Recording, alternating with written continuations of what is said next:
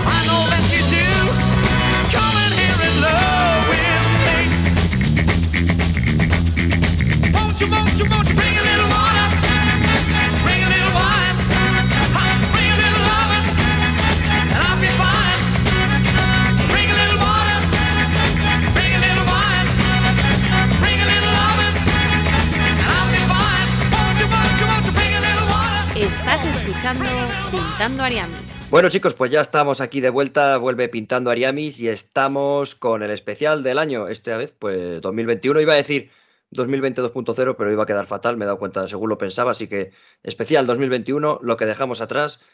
Y me alegra muchísimo antes de presentarles decir que estamos todos. No estábamos todos desde antes de verano.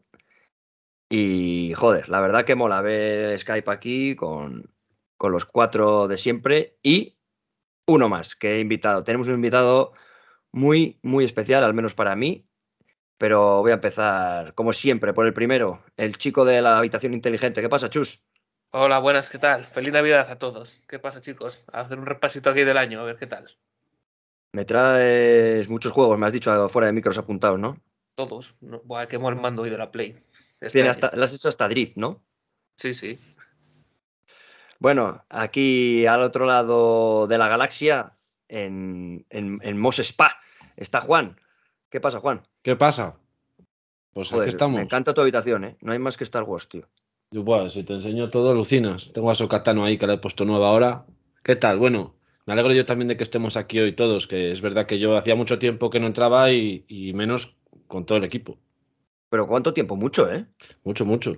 Desde el último cantinero, que fue hace un mes, dos meses o Un tres. mes y, mes y medio, por lo Desde que empezamos, desde que empezamos la andadura después de verano, por ahí. Cierto. Que joder, bu- buen especial te marcaste del cantinero de hora y media, ¿eh?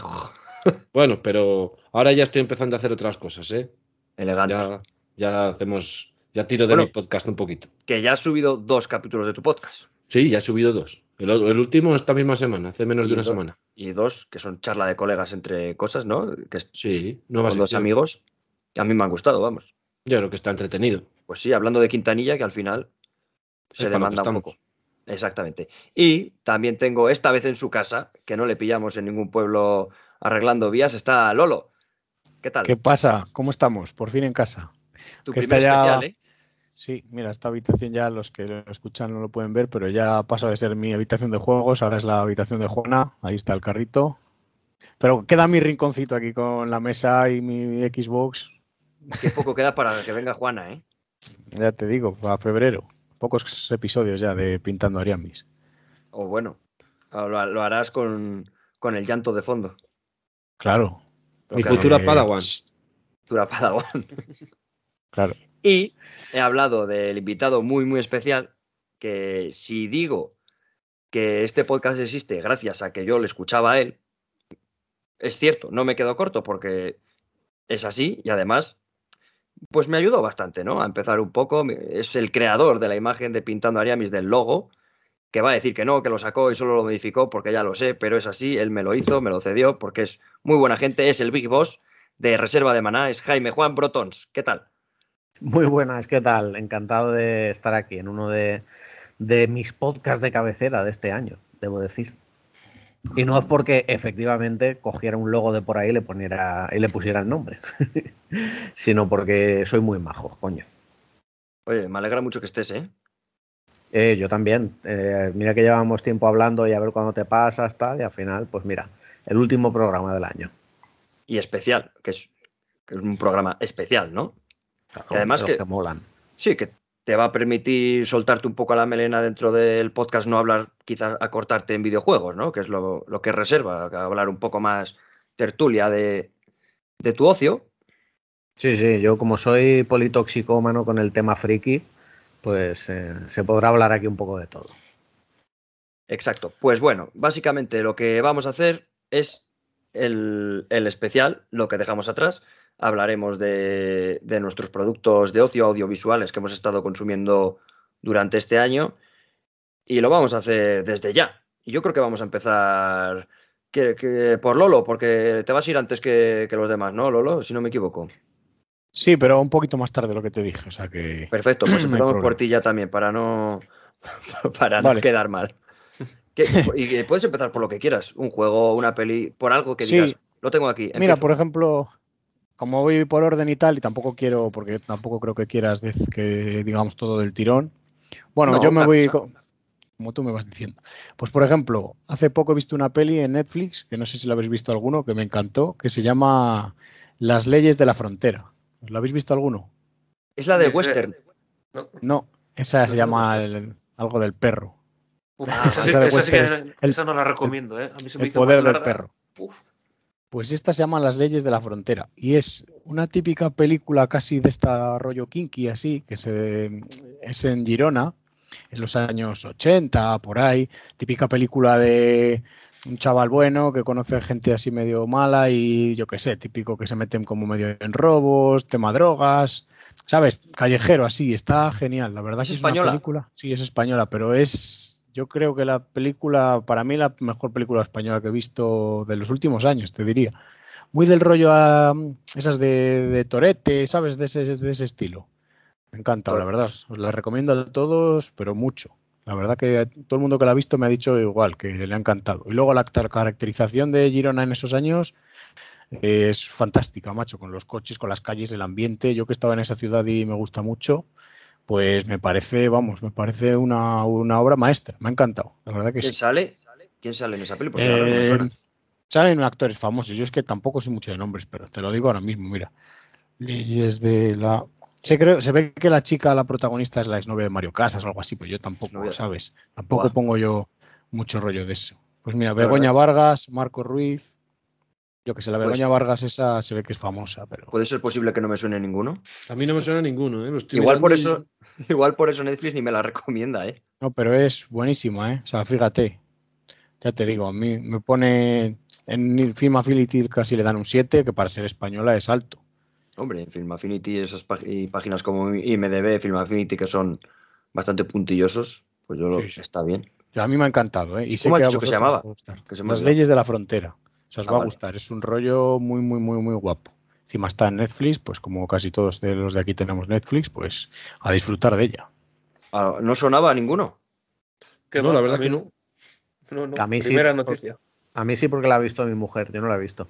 Pero el reparto, a ver, no son actores de estos de, de los, los de siempre, los que hacen todas las películas. Pero sí que son conocidillos, ¿eh? El chico este, el Marcos Ruiz, ha hecho un montón de series y tal. Sale. La última que le vi, la serie esta de Madres, la de Belén Rueda. Igual, Ah, igual es, son los típicos que ves la foto y dices, ah, ya sé. Son, sí, son los típicos que ves, yo por lo que estoy viendo, ¿eh? yo la peli no la he visto, pero viendo el reparto, eh, estos son los típicos que los ves en la peli y dices, coño, el de la serie tal, coño, el de tal, son conocidos. Pues Sí, es pues- de verdad que es muy buena, ¿eh? A mí me ha encantado. Pues te juro que lo acabo de buscar y ni con fotos sé quién son, ¿eh? Yo tampoco, ¿eh? Te lo juro, ¿eh? Pues mejor, mejor todavía, porque así. Begoña sé. Vargas, que me sonaba mayor y parece que tiene. Bueno, tiene 22 Ah, años. es- y Parece que tiene 20 años, o tiene 22. Es una chavalita. Sí, sí, Pues sí. no. No, no me suena. Es que no estoy puesto en contenido español, ¿eh? No te voy a engañar. Pues este es para verlo, ¿eh? He, visto mucho- el último capítulo de La Casa de Papel y de refilón, porque lo estaba viendo mi novia mientras jugaba al ordenador. Hmm. No te digo más. Pero poco más. Bueno, Jaime, ¿qué te parece si nos dices tu primer contenido? Eh, ¿Por qué empiezo? ¿Te da igual? Me da exactamente igual. Lo que digas, uff, tengo ganas de hablar de esto. Pues, pues, pues series mismo, ¿no?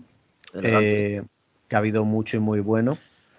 Por no empezar ya con Marvel, que yo creo que esas las tenemos apuntadas todos, eh, me gustó mucho la de Misa de Medianoche, del director este, ¿cómo se llama? Mike Flanagan, ¿puede ser? No sé cómo se llama el director. la verdad. El, bueno, el de La Maldición de Hill House. Eh, vamos. ¿Es un poco terror o qué? Sí, es un poco no terror. Ah, Es un por eso poco, no me suena. Es un poco Salem Slot mezclado con varias cosas. Pero bueno, el género se podría decir que es terror. Pero me gustó un montón, ¿eh? A mí es la serie que más me ha gustado de este tío. Y ya digo, está súper bien cerrada, unas actuaciones espectaculares, tiene un repartazo increíble. Está muy bien hecha y es que me la devoré, creo que en un par de días. En De un par de días normales, ¿eh? Con trabajo y con hijos. Sí, Pero de me hecho lo pusiste por. Twitter, ¿no? Sí, Que te estaba encantando eso. me encantó, me ha parecido una pedazo de serie, la verdad. Y no está muy alta puntuada en, Fil- en, en Film Affinity, porque lo típico de para hacer estos rankings de a ver qué llevo al programa, tal, y hice el top 2021 de Film Affinity y salía súper abajo, no sé si ten- tenía un 6,5 de nota y tal, me sorprendió un montón. Porque estar de las, vamos, de las que han gustado todo el mundo con el que hablas y eso. Y buenísima. Muy, muy buena. Tema, vamos, tiene temas paranormales, un poco de miedo, mucho tema de religión, sectas, tal. Y todo sucede en una isla de estas eh, americanas que está, pues, como yo que sé, a cien- a 100 kilómetros de la costa de Dios sabe dónde. Y son islas de 50 habitantes que va el ferry una vez al día a dejar ahí y tal. Y pues nada, pasa una cosa, que es que no quiero decir nada porque cualquier, cualquier dato que, que revele puede fastidiar un poco la experiencia. Pero vamos, lo que he comentado. Un poquito de terror, un poquito de cosas paranormales. eh, eso, Salem Slot, por ahí van un poco los tiros. Netflix, ¿no? Sí, Es Netflix, sí. Tú, Jesús, no la has visto esta. Es que la tenía apuntada y que creo que, me- he visto el primer capítulo y es que luego como ha ido saliendo más series y más historias la he dejado. A mí es que es lo que me pasó. Sí, tengo que, tengo que seguir viéndola, a ver qué tal. Porque Porque es sí que todo el mundo habla bien, sí. Rollo terror así, ¿no? Sí, no, es terror. Sí, tiene su cosa, sí. Es que yo con esta serie tuve un problema. Vi el tráiler. Mm, ya daba como un poco mal rollo, que era un cura hablando con una niña o con un niño, ya no sé. Y, y no la hice ni caso. Porque estas típicas que si no las veo con amigos en, en la peña o algo, mm, no la Pues, veo si solo en quieres, casa. aprovechamos ahora las vacaciones y la- nos las ponemos, ¿eh? Oye, pues ni tan mal, ¿eh? Ni tan mal. Y, y luego cuando te vi a ti, Jaime, que la pusiste, y alguno más, no sé si algún colaborador, un colaborador de Lode o algo que decían que molaba, la Ujú. añadí a mi lista. ¿Qué es lo que pasa? Que es que Netflix es, Dios, es que saca tantas cosas que me desapareció rapidísimo de la lista de... La perdí de vista, vamos, no que me desapareciese, que la perdí de vista rápido, la perdí... Pues eso. Y ya no me acordé. Yo creo que tuve eso. Porque si no, sí que la habríamos visto ahí en, en- con todo, ahí juntos. Y son seis capítulos o algo así, ¿no? Sí que me fijé que era miniserie. Sí, seis u ocho, no recuerdo cuántos, pero vamos. Es, que es arco cerrado, quiero decir. y no tiene- Totalmente. cer- Cerrado y además súper bien cerrado. Pues bien. Entonces, ¿la recomendarías para gente que le gusta la intriga pero el miedo no es su fuerte? Que soy yo. Sí, tampoco es un- no es una serie de, de- de grandes sobresaltos y tal, lo que pasa que pues sí que hay un poquito de eso, pero no es una serie de eso, no es como la anterior de este director, la de la maldición de la casa y tal, que es mm, microinfartos en cada capítulo. Esto es Pues- otro rollo, es otra cosa. ¿Tú has visto, por ejemplo, Marianne de Netflix? Eh, no, Ah, vale. Porque esa, yo pues porque la vi, lo mismo, porque la vi con mis amigos, pero tenía dos o tres momentos que a mí casi me... Los Ay, eh. típicos sustos. y además aquí en. Misa de Medianoche tenemos conexión Kojimista, ¿no? porque eh, hay, un, hay un actor que hace de sheriff que se llama Raúl Colli, o Rahul Colli, que se ha hecho coleguilla de Kojima y se intercambian tweets y tal. Vamos, que va a salir en el siguiente mira. juego caracterizado seguro, vamos. Se ve que a Kojima le moló la serie y pues eso, em- empezó el romance por ahí por Twitter. Qué grande. Pues es bueno, entonces. Eso quiere decir que la serie promete. Sí, sí, que. O el próximo contenido en el que salga Rahul. ya te digo. Bueno, seguimos. A ver, eh, Jesús, tú mismo, ¿qué me Voy cuentas? yo, voy con otra serie por seguir con series. O bueno, Pues un reality en este caso.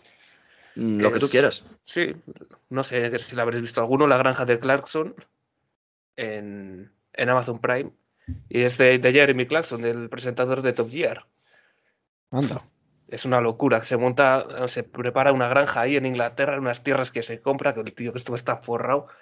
Y es Jeremy Clarkson haciendo el tonto igual que en Top Gear, pero con tractores, con cosechadoras. Buah, es una pasada. Es graciosísima.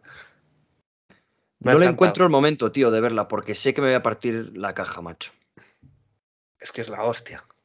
Es que a poco que se parezca a Top Gear, a, bueno, a Grand Tour, que es lo más lo que hay en Amazon, Sí, sí, Sí sí, muy buena. Si, si os veis el tráiler es que es una pasada, porque lo mismo le da coger una- el tractor más grande del mundo, comprársele para ganar un metro cuadrado que tiene de tierra, que luego al final se tiene que comprar más tierras porque se ha comprado un tractor gigante, luego se compra ovejas, que no, no tiene ni idea de nada encima el tío, ¿eh?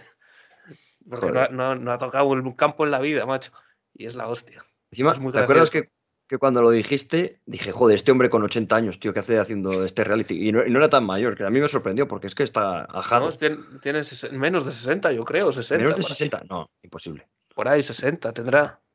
Joder. Ah, igual es porque está tan arrugado y, ca- y entra tan mal a los coches cuando hace Grand Tour que dices, es que tiene que ser más mayor porque está estropeadísimo. Está muy estropeado, sí. Y es una temporada, han confirmado ya la segunda, creo. Y yo, por mí, que me den todas las que quieran. Esto es un reality de verdad, de- del día a día en la granja. No como los realities que hay en la tele. No como forjado a fuego, ¿no? Claro. Que son Eso reality de- del día a día de un armero, ja. Sí. ¿Y qué, qué dice? Que va corta de presupuesto, ¿no? Sí, como todo lo que hace este señor. Vamos, Pero yo creo que tienen que poner ellos el dinero, ¿eh? Me cago en 10. yo leí por ahí que este tío era el presentador que más cobraba del mundo, ¿eh? Una salvajada de Joder. millones de libras. Y, y me lo creo, ¿eh? Es que es buenísimo. A mí. Hombre, cuando hacía Top Gear, este hombre ha tenido que ganar mucho dinero. No, cuando hacía Top Gear fue. Y ahora en- creo, en creo que Tour- 10 a- 10 años la serie. Durante 10 años seguidos la serie más vista. O algo así. Joder. En el mundo, ¿eh? Y ¿Te el Gran, Tour, el Gran Tour han salido tres o cuatro especiales que también les recomiendo este año, ¿eh? Ya no están ahí. Ya no está ninguno para hacer la serie entera. Yo es que recomiendo Gran es Tour en general. eh. Sí, sí, desde luego. Gran Tour. Es la hostia, porque como sin ser los coches una, gran, una de mis grandes aficiones, no podía perderme un puto capítulo de, de Gran Ah, Tour. tío. Claro, pues lo mismo me pasa a mí con, con esta de la granja. Yo, A mí me da igual, yo no, no tengo ningún interés por cómo se cuidan las ovejas. Lo Pero más es que cerca que partes la granja culo. ha sido el Farming Simulator, tú. Sí, le he jugado cinco minutos, pero, Y, y la granja escuela. pero es la hostia. ¿eh? Le han dado hasta un premio en Inglaterra, ¿eh? al mejor granjero del año o algo así. Joder. Ah, será Nobel. A lo mejor granjero Nobel, porque. Al final Alejandro, yo veo, veo un nicho de mercado ahí de reality de viñedos o bodegas o algo así. ¿eh? fíjate que lo habré pensado, eh, Jaime. Digo, buah, ¿cómo molaría, tío? Un reality tipo Masterchef de vino. Y voy yo ahí con mi jefe, que solo somos dos ahí, pim pam, ahí los. Bueno, o el- la bodega de las tentaciones. Hostia. La vendimia de las tentaciones. La vendimia de las En la tentaciones. época de vendimia. Imagínate tú. Eh, Igual, Claro. yo no, no es por nada, pero yo veo, Cinco chicos, cinco chicas. yo veo en, en mi bodega, con lo que son las vendimias, que sabéis lo que es, una cámara en mi nuca a las doce y media de la noche, habiendo entrado a las 7 de la mañana, y te aseguro que la tentación es de partirle la cámara en la cabeza, ¿eh? Hay mucho Todo- estrés en una bodega, ¿eh? En vendimias. Todo es negociarlo. A ver, yo por dinero me estoy de, Claro, de, claro. de 7 a 1 de la mañana cogiendo cajas, ¿eh? No pasa nada. Pues Jaime salió en, en este del jefe infiltrado, ¿sabes la serie que es? Sí, Pues salió ahí alguna. ¿Vosotros os acordáis que salió algo por ahí? de Matarromera. alguna- Matarromera. Sí, Matarromera salió. Y eh, se hicieron un especial de hay una bodega, majo. Y claro, era gente conocida y tal. Ah, eran del Por- pueblo, por, muchos. por nosotros, de claro. Fue, fue curioso. O sea, que no iba tan desencaminado, ¿eh? Eso es lo más parecido a un reality de vino. Pero joder, anda, anda que no, que no, yo no me creía muchas cosas de las que decían, ¿eh? Es que esas cosas al final. Te me imagino viniendo a grabarme un reality diciéndome, echa, echa polvos al vino para decir que echáis mucha mierda, venga, echa. O cosas así. Claro, a ver. echa azúcar. Azúcar, para que suba el grado. Y- o echa agua, para sacar más, más, más litros. Echa agua, que, echa que agua. esto va para Don Simón. A ver. Bueno, Juan, ¿qué te parece si vas tú ahora? Pues bueno, pues me parece bien. Tampoco hay mucho de lo que hablar por mi parte, pero bueno, sí que hay un par de series fuera de Star Wars que he visto este año. Y me vas a poner cara rara, pero es que una de las series que más me ha gustado, no de este año, sino en general, es que es La Casa de Papel, tío. The House of Paper, que ahora es internacional. The House of- no sé cómo será en inglés, creo que no es The House of Creo que no, ¿eh? No, no, no, Tiene, es- tiene otro nombre, Money, sé Money Money. House, Money House o algo, algo así, así, es. sí. Pues la verdad que ha estado de la hostia. Eh, o sea, ¿qué decir de esto, no? Que si yo creo que tú eres la única persona en España que no lo has visto. Bueno, Yo tampoco. Yo he tampoco. Pues no, no lo habéis visto. Joder, para una serie española que hay que es como las americanas, Alejandro, no me jodas. Pero para Pero eso bueno, la- las americanas. Pero la verdad que está muy bien. Yo la Está tengo muy bien pendiente. la y yo, me, y yo me alegro de que una serie española llegue tan alto como ha llegado esta. Y ahí ahora yo he hablado con la gente, con la gente que mi círculo, la parte de mi círculo que, que lo ha visto, que es la mayoría, y hay mucha gente que está desencantada un poco con cómo ha sido el final, pero para mí la verdad es que ha sido, no voy a decir nada, puesto que no lo habéis visto, pero seguro que quien nos escuche lo ha visto y a mí me pareció un final redondo, macho. Está muy bien y los últimos perso- los personajes que metieron en las últimas temporadas, eh, hay un argentino, no sé cómo se llama, lo he visto en otras series, en otras pelis y, me, ha gustado, me ha gustado mucho, la verdad. No sé cómo se llama el actor. Buenos Aires o algo así, ¿no? No, Ah, no, Vale, vale. eh, como, como nombre de ciudad es Palermo, el tío es Palermo, pero no Ah, sé, Palermo. Se llamará algo así. No sé cómo se llama el, Matías. el Ah, actor. Matías. Se llamará ¿Se llama Matías de verdad o es Matías porque es argentino. No, no, ni idea, ni idea. Ah, vale. Se llama Matías el tío. Y he visto que van a hacer ahora un spin-off de la serie, con un primer personaje que murió, que es Pedro Alonso, el actor, y van a hacer un spin-off sobre su personaje. Porque lo que me ha gustado mucho de, la- de las últimas temporadas es que te van presentando a este primer personaje que murió, te han ido contando cosas de él en flashback. Y claro, hubo un evento, como un evento mundial que hicieron en Movistar Plus, un canal que abrieron al estreno de la última temporada, era un canal de 24 horas La Casa de Papel, esto que se lleva ahora de hacer 24 horas de canal de algo, pues hicieron el de La Casa de Papel, hicieron ahí un mega evento que fueron todos los protagonistas y tal, y presentaron el, el spin-off de este personaje. Claro, viendo luego la, la, la, última temporada y todos los flashbacks que hacen sobre su vida y tal, pues joder, pues ahora tengo ganas de que llegue 2023 para ver ese spin-off. Y, pero claro, la serie está terminada, ¿no? La serie está terminada, finiquitada ya. Que, que, da igual, que, que, no hay esperanza de que haya más temporadas. No, no, no la va a haber, no va a haber más, ya se ha acabado todo. De hecho, el, el, el, prota, entre comillas, o sea, el profesor está en otra serie, ¿no? Eh, está en la de... Ay, ¿cómo se llama? Esta de Amazon, que es así de fantasía y tal. Oh, pues no sé. El prota no era Úrsula. Yo pensé que era Úrsula Corbero. No, Álvaro Mortes, el, el, actor. A tope. En plan, yo siempre pensé que Úrsula Corbero era la hostia, porque de hecho la tienen como endiosada, ¿no? O sea, un evento, eh, creo que era un evento de Sí, Estados Unidos, o no bueno, sé la dónde, que tía es la- salía. y La tía es la narradora de la serie, ¿sabes? Es, aparte de ser uno de los personajes, es la que narra la voz en off también. Y sí que es la que más protagonismo tiene, pero digamos, el jefe de la banda es este que dice Jaime, el profesor. Sí, es el profe. La, ru- la rueda del tiempo se llama la de La Amazon. rueda del tiempo. Pero la rueda del tiempo no es española, ¿no? No, Ah, y sale ese hombre. Sí, sí. lo estoy viendo. Eh, Prime pues me parece muy guay eso, ¿eh? En plan, que ya hayan trascendido a ese punto. Igual que Corbero grabó la de G.I. Joe y tal. A mí me mola eso, ¿eh? sí, no, no, esta peña ya va a tope. Sí, sí, sí. Le- les ha pasado como a los de Élite, que, que la, esta, la Esther Espósito. Bueno, esa está en la Eh, cresta de la ola. Sí, sí, esa chica se puso en, en 25 millones de seguidores en Instagram, pero en plan, en cuestión de meses, o sea, de- a raíz de la serie. Sí, pero Que no sé si es por cómo actúa, ¿eh? No, eso es lo que hace No Netflix, sé. Bueno, yo creo. A ver, ¿Por eh, qué? Netflix. hay- Ahí tienes hay a Mbappé tirando las fichitas. habla- hablando un poco como un señor con, tomando coñac y, y, y fumando puros, hay tías más buenas que este expósito y no llegan a 25 millones ni de coña. Pero más buenas y mejores actrices, Jaime. Porque Sí, tampoco sí, es que la pero tía, o sea, no poner sé cara de mala, la sabe poner muy bien. Si has visto la serie, has visto Elite. Yo la he Sí, visto sí, la no, pero que, que quiero decir que no está en 25 millones por estar buena, que, que es por el éxito que de la algo serie. sí, tendrá el claro. agua cuando la bendice. Sí, sí, claro. Pues yo creo que es el efecto Netflix que. Efecto Netflix total. Efecto Netflix y efecto Broncano. Que parece que no la conocía mucha gente. Fue a la Resistencia, tío, y la conocía todo el mundo Sí, luego. Bueno, mira, Úrsula Corbero ya está, lo estaba mirando ahora, ya está casi en 25 millones también. Es que estos números de esto es un poco friki de redes sociales, ¿vale? Pero es que es que estos números es solo números de, de futbolistas. O sea, es que Joder. nin- nin- ninguna de estas eh, influencers de ni, ni las más famosas, ni la Paula Echevarría, tal, es que no, no llegan ni a, no sé, ni a cuatro. Es que el otro 25 día lo- millones lo me asombra. ¿eh? En el evento este que te digo que hicieron en Movistar Plus, que estaban todos los protagonistas de la serie, pues hablaron un poco de esto. De esta misma conversación que estamos teniendo, de, de- de cómo de repente les empezó a conocer la gente, la tía, que bueno, su novio es argentino, que es un actor también, el chino Darín este, y dice, nada, yo estaba allí en, en Argentina, y dice, a mí no me conocían en Argentina, dice, a mí me conocían en España porque yo era una actriz de España. Dice, justo estrenaron la serie, dice, salí a las dos noches a, a una fiesta y tal, coño, Tokio, Tokio, Tokio, Tokio, que es su personaje. Dice, me conocía todo el mundo de repente, claro, hasta ellos mismos alucinan con esto, esta- el efecto Netflix este.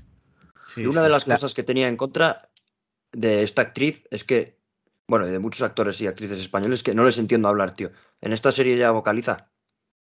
¿O Yo creo que sí, sí, porque además ellos? es la narradora y... Por Es lo que me jode, tío. parte- Que hay veces que, que, claro, acostumbrados a los actores de doblaje, a, a lo mejor que, pues, es- no es por nada, pero a mí los dos españoles me parecen los mejores. Y claro, luego escuchas a los actores españoles y, que muchos, o la vieja escuela, son muy intensitos y tal. Y no, yo muchas veces me pasa eso, que no entiendo. Ver, si hablan bajito, entiendo menos a un actor español que, que a un doblado. No sé por qué. No, esto, Que por cierto, a colación de lo que habéis dicho, de que eso, de que ya iban a fiestas y las conocía todo el mundo y tal, vi hace poco en una entrevista en el show este del Late Night americano, no sé si era de Jimmy Fallon o alguno de estos mega famosos, que fue sí, Úrsula señor. Corbero, de, de Ah, sí. invitada. No, Sí, y- de hecho- le cuenta de anécdota eso, que estaba en una fiesta y se encuentra Madonna en el baño y el Úrsula avión, Corbero, y Úrsula Corbero se queda en plan, hostia, Madonna. Y se le gira a Madonna y dice, ¡ay, hola Tokio! Hostia. Y ella, ¿qué? ¿Me conoces? Y se pone, claro, si eres mi personaje favorito. Claro, sí, sí que lo viste yo eso, Jaime. Flipo con eso. Sí, sí. Ya ves, Úrsula Corberó, que la conozca, Madonna. Claro, dice, dice, y le dije, es que me, soy muy fan tuya. Dice, pues ¿sabes quién soy? Dice, joder, Carlos, es la puta Madonna. ¿Cómo, me- cómo te atreves a que decirme que, soy. si, sé- que si sé quién eres? Sí, sí. Fíjate, de, de física o química, eh, aquella serie a, a donde está ahora. Sí, mira, ahora que hice lo de física o química, de hecho, cuando fue lo de Jimmy Fallon, Ana Millán, que era la profe en física o química, era la profe de inglés. Y le puse un tuit a Úrsula Corberó cuando salió con Jimmy Fallon, eso sí que lo he visto en redes, que ponía, enhorabuena, Úrsula, se nota que mis clases de inglés en esa época sirvieron, tal, así. Oye, habla muy bien, ¿eh? Sí. Sí, sí, flipa. Y se lo puso a Ana Millán, que era la profe de inglés en física o química. Y me hizo gracia, digo, joder, míralo, todavía con física o química. Otro reencuentro. La vi un poco, no sé si pasa de rosca, no sé si pasa de rosca en plan de crecidita o igual eran nervios. ¿A No Ana. Millán o a ella? ¿O No, no, a Úrsula? Úrsula, Úrsula. Ah, la vale, vale. entrevista Sí, ahí con la pierna encima de la mesa y no sé qué, ¿no? Sí, igual se pasó un poco de graciosa. Bueno, da Yo igual, creo que es un poco así ella. que de inglés e inglés perfecto, ¿eh? la vi súper, súper bien. En- Ir con Jimmy Fallon te da pie a que pongas pies encima de la mesa y de todo, porque como está tan loco el tío. Le Ya gusta. Bueno, chicos, pues me toca. Me toca. Voy a decir una serie también. Y voy a decir una serie que sé que no habéis visto ninguno. Y casi os presioné para que la vieseis para, para hacer programa, pero no salió. Que es Arcane, que es de, de League of Legends. Que, bueno, no la habéis visto, pero yo quisiera preguntar por qué habéis visto un capítulo y qué y por qué no os ha enganchado. A ti, Jesús, que me dijiste, he visto uno y no. Yo, si no la he visto más porque es de LOL. Por eso te, sí. soy, te soy sincero, sí. Porque me, me da mucha pereza. Pero. Yo te digo que esa serie es eh, igual de animación, de no sé qué, de un mundo nuevo, y me la habría visto. Hmm. Pero es que ese juego me lleva dando pereza 15 años. Estoy Eh, hombre, de hecho- de la gente y de, de LOL. Porque tú, Juan, viste el primero también, ¿no? Y dijiste, Bueno, "Uf". vi 10 o 15 minutos. Yo in- intenté verla, te lo prometo que intenté verla, pero no digo que sea una mala serie para nada, pero sabes que no es mi estilo de serie, Sí. no, es, es un anime y tal. Lo puse con la mente súper abierta y no pude, tío. Lo tuve que dejar. No me digas Pero, por qué. ¿Por la animación o porque se te hacía eh, lenta? No, la animación al final es lo que menos me importa, porque bueno, ya hemos hablado de Visions y pues la animación es un poco parecida, ¿no? Pero no sé, tío, yo como que iba todo demasiado lento, poco diálogo, y uf, me agobió y dije, nada, fuera, fuera, fuera. Y me vi la, última temporada de Elite esa noche. De élite. Hostia, Sí, Fíjate, eh, qué cambio. qué cambio, ¿eh? ¿Sabes? Dije, no, porque Elite es una serie que me entretiene, pero no vamos a hablar de Elite, que estamos hablando ahora de Arcane. Bueno, pues Arcane, lo que han dicho mis compis, es una serie de League of Legends, mm, no de- basada en el universo de League of Legends y en el que aparecen personajes y se cuentan historias de- del universo League of Legends. Yo al LOL mm, no he jugado, es más, os confieso que no solo no he jugado, sino que no he visto más de dos minutos de una partida. Yo no sé cómo va, no sé cómo se juega, pero Yo no sé de por va eso ya no he visto la serie. Por No sé de qué va. que es la gente, ocho. Sí, pero bueno, tiene. Entiendo su éxito de- del juego, porque oye, al final es un MOBA y va a full de adicción. Pero bueno, la serie básicamente está ambientada en este universo. Está concretamente en. Vamos, se sitúa en Piltover, que es una de las ciudades, digamos, con más tecnología de LOL. Y, y me gusta mucho porque yo no he visto. Yo no, no sé nada de LOL. Es decir, cuando digo nada es que vista la serie, es decir, a posteriori de la serie, intenté ver un gameplay y dije, sí, mis cojones. Y soy muy, fíjate, soy muy mayor para este juego, pensé. Joder. Joder. Me voy a quedar con la serie. No me hagas llorar. Si, si el LOL ya la, la gente que lo juega ya es mayor toda, si es un juego... No, además de verdad, ¿eh? Pero dije, madre mía, no, no sé qué es esto. Pero la serie me encantó y pienso que el universo del LOL es riquísimo en, en lore. Y no solo lo pienso, sino que lo confirmo porque después me puse a buscar cosas y no solo es grande, sino que es algo inabarcable. Porque yo sin tener ni idea, yo me pongo a ver Arcane y veo, vale, pues los personajes me molan. Por cierto, me gusta que son nueve capítulos que los han dividido en, en arcos de tres. En arcos de tres que están como bastante bien marcados. Es decir, tienes tres capítulos, mm, las niñas que son protas son pequeñas y tienen como un fin de arco muy marcado que parece un final de temporada. A la semana siguiente sacaron otros tres, pasó un poco lo mismo y a la semana siguiente otros tres y ya se, se cerró la serie. Y me gusta mucho porque está como en, trilogías y además es un arco central. Es decir, es la historia de Jinx y Vi, Vi, Violeta, que se llama, que son dos personajes, dos campeones de League of Legends. Porque lo que pasa en League of Legends es que los personajes jugables son todos campeones de diferentes regiones. Y en esta han hecho, no sé si respetando el lore o no.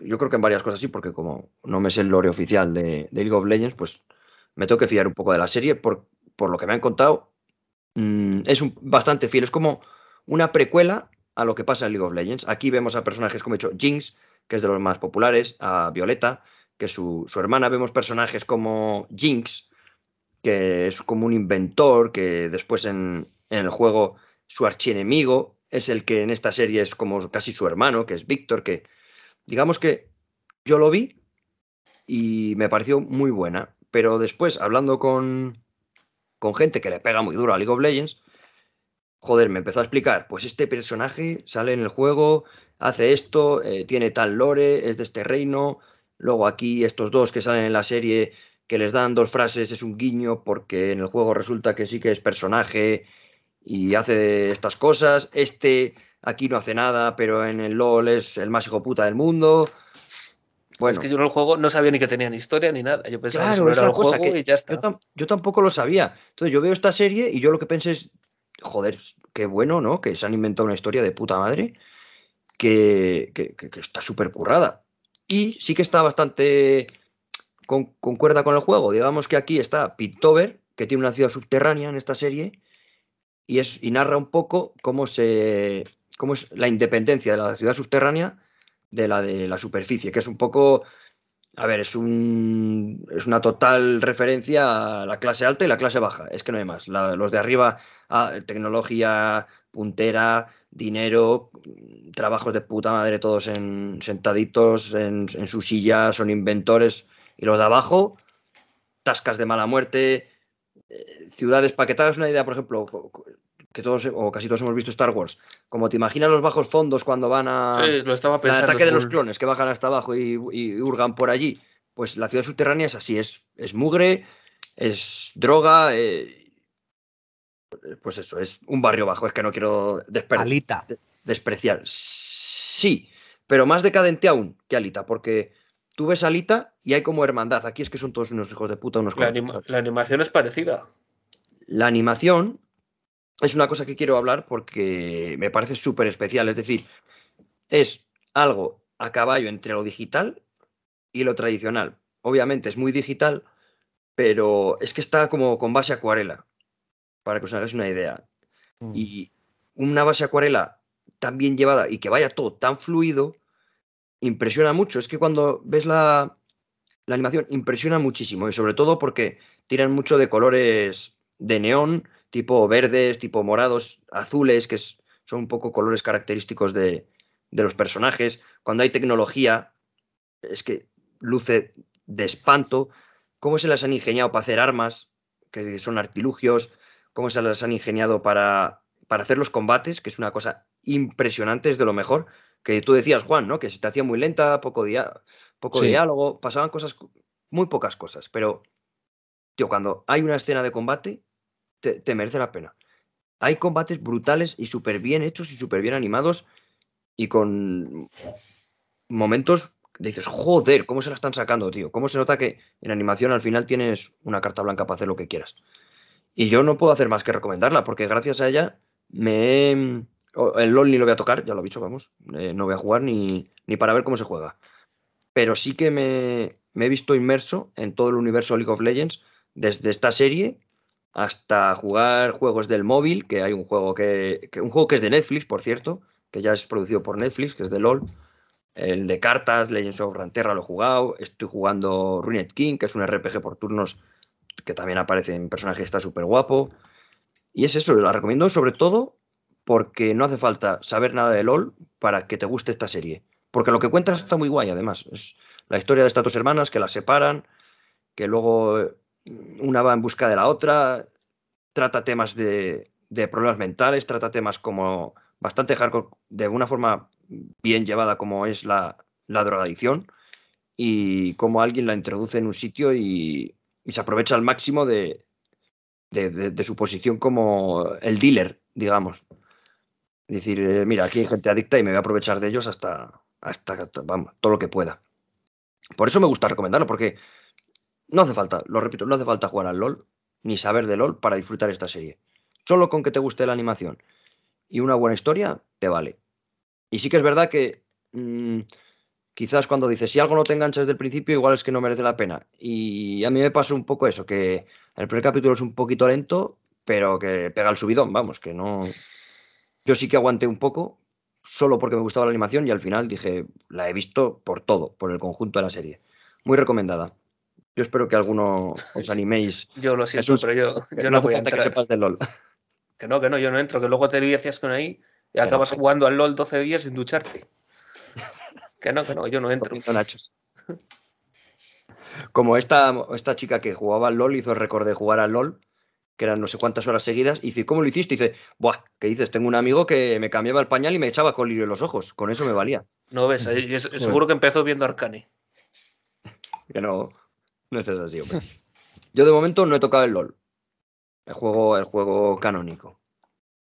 Ni lo voy a tocar, ya lo digo. Que no entiendo, no entiendo de qué va ni, ni, ni intenciones. Intenciones sí, pero poco más. No Así que nada. ¿tú, Jaime, te vas a animar a verla?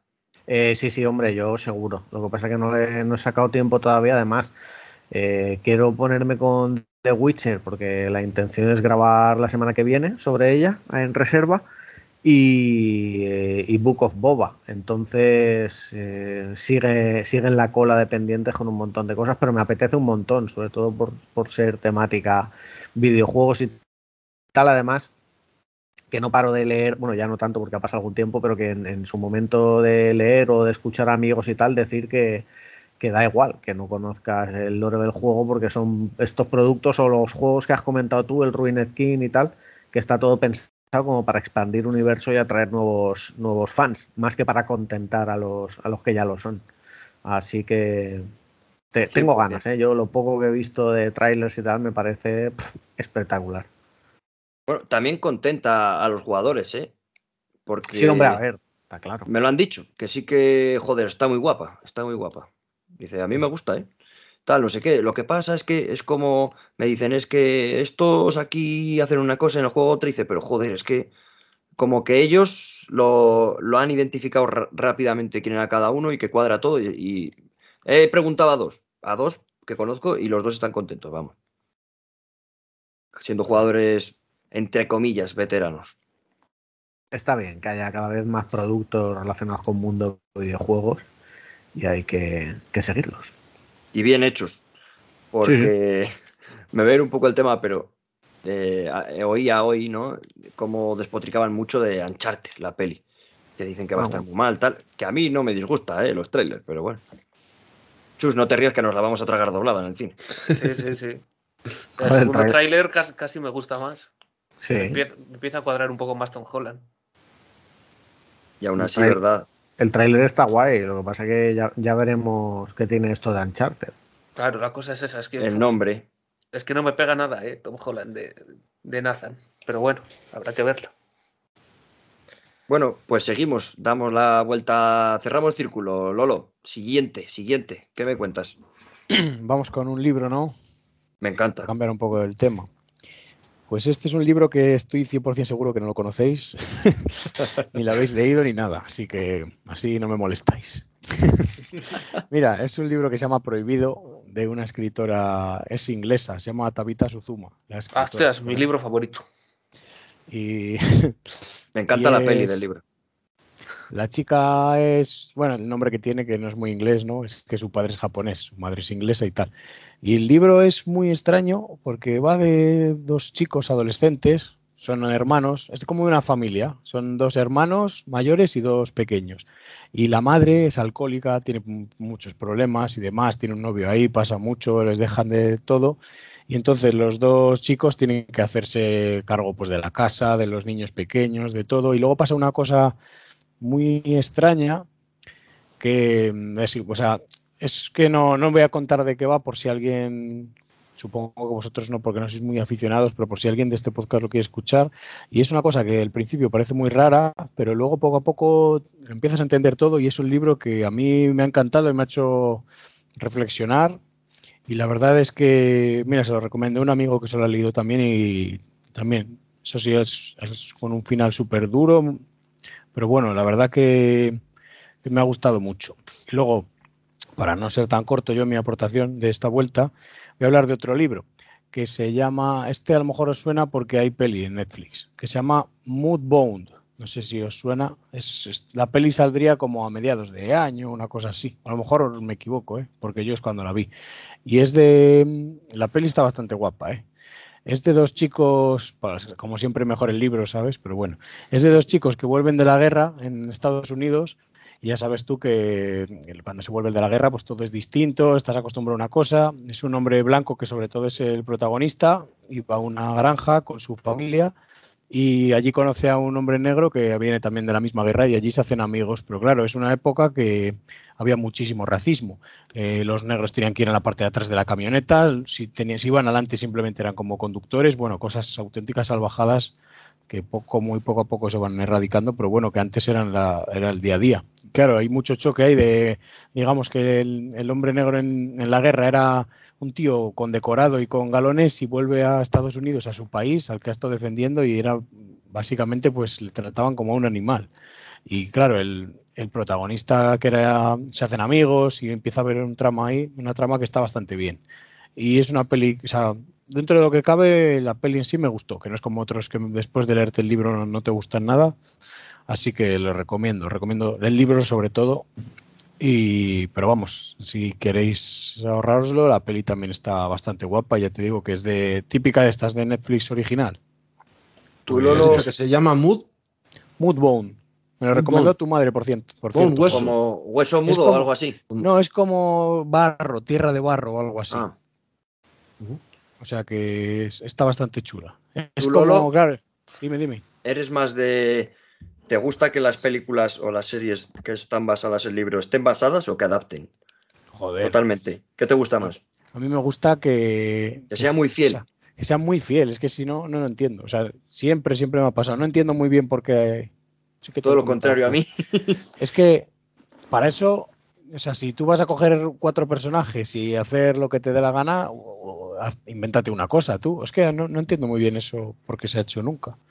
Porque ¿Sabes? tienes sí- los personajes creados. Y si son Claro, buenos, claro, pues pero- mira, O sea, puedes es tirar de ahí. cosa, eso, muy rico en contenido y te apetece hacer algo con ello que dices, ¡buah! Se podría hacer otra cosa. Claro, Yo, pero yo soy de la opinión contraria, ¿eh? ya, ya, sí, lo hemos, sí que lo hemos hablado alguna vez. A mí me gusta que se basen, pero que no adapten, porque pienso que como el contenido original no va a ser igual de bueno que el original, pues para eso tienes el original, que le den una vueltecilla, que lo ada- que se basen. Es decir, lo que decíamos de Uncharted, que se basen en Uncharted, pero que no adapte ningún juego, que se basen, que, pero que, que, se- que quiere decir que esté basado, aunque sea diferente, tiene que tener, en mi, en mi opinión, ¿eh? Si tú te basas en algo, ese algo, aunque no sea igual, tiene que tener el alma de lo que estás haciendo. Y si tú en Uncharted decías, no veo a Tom Holland como Drake, dice, no, es que no tiene que ser igual porque no es una adaptación, ya, pero tienes que verlo reflejado, porque si no, no es Nathan Drake.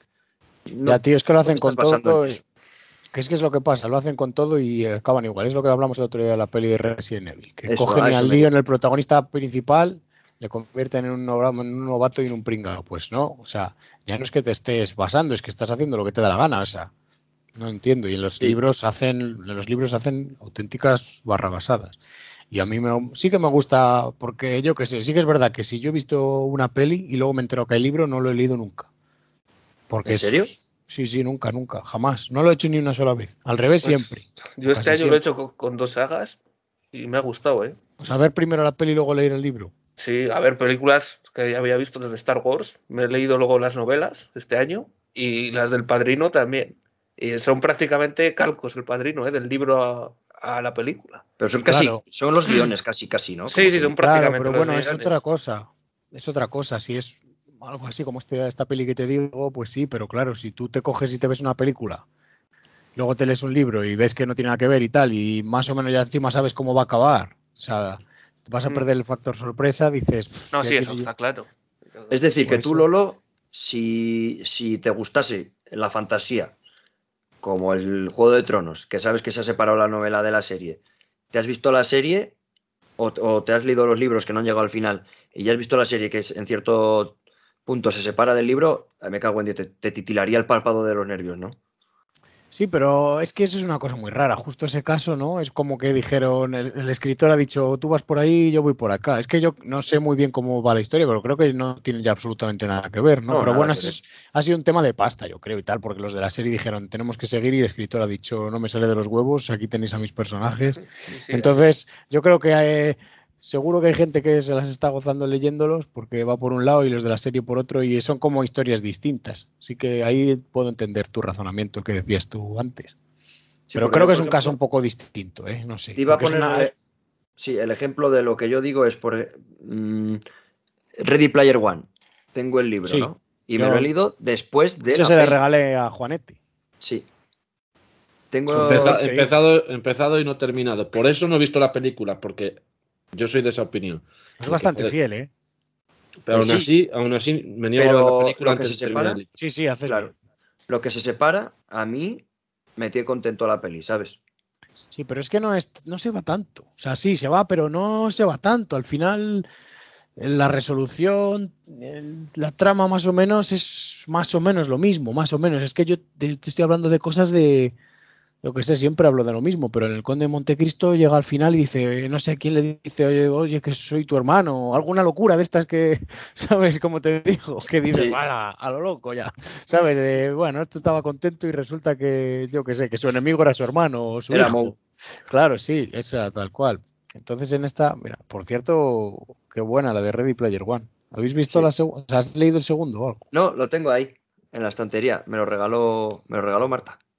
O sea, No, Juan, no- es que no ese libro le tiene que encantar, tío, si es que es ochentero to- total, macho. Te ha llamado viejo, Juan. No, porque a Juan le mola mucho ese rollo, joder. Sí, soy, ochentero. Claro, pero le, le encanta el tema, yo qué sé, Sí, es que sí. lo hemos hablado mil veces. Sí. La verdad es que sí, lo empecé a leer y no sé por qué. Pues porque no soy una, un aficionado a la lectura. Ya, pues es que- eh, un día por otro que dejas de leerlo dos días y al final ahí queda. Pero ya te digo que me niego porque luego salió la peli y me he negado a verla antes de terminar el libro. Porque además, joder, fue un regalo y me dijiste, esto te lo regalo para que lo leas. Entonces, eh, como, como castigo a mí mismo es el no ver esa película porque quiero leer el libro. A ver si un día me lo leo y me invitas a... Sí. Spiderman toda una vida. Pues un año va a hacer ahí también. Pero se me Por- acumula el trabajo. Pero cómo decora ese, ¿eh? Joder, decora mucho, eso sí. Qué cabrón. Pues no te enseño el que tengo ahí de, de X-Men, que igual flipabas. Joder. Bueno, eso sí eh, pasamos. Jaime, ¿qué me cuentas? ¿Qué más tienes? A ver. Venga, pues por ejemplo, por ejemplo, eh, anime, ¿vale? Que aquí os mola. Eh, bueno, yo creo que podríamos englo- englobar aquí en esta categoría Star Wars Visions, ¿no? Sí, justo lo dijo, creo que lo dijo Juan también. Sí, Al antes.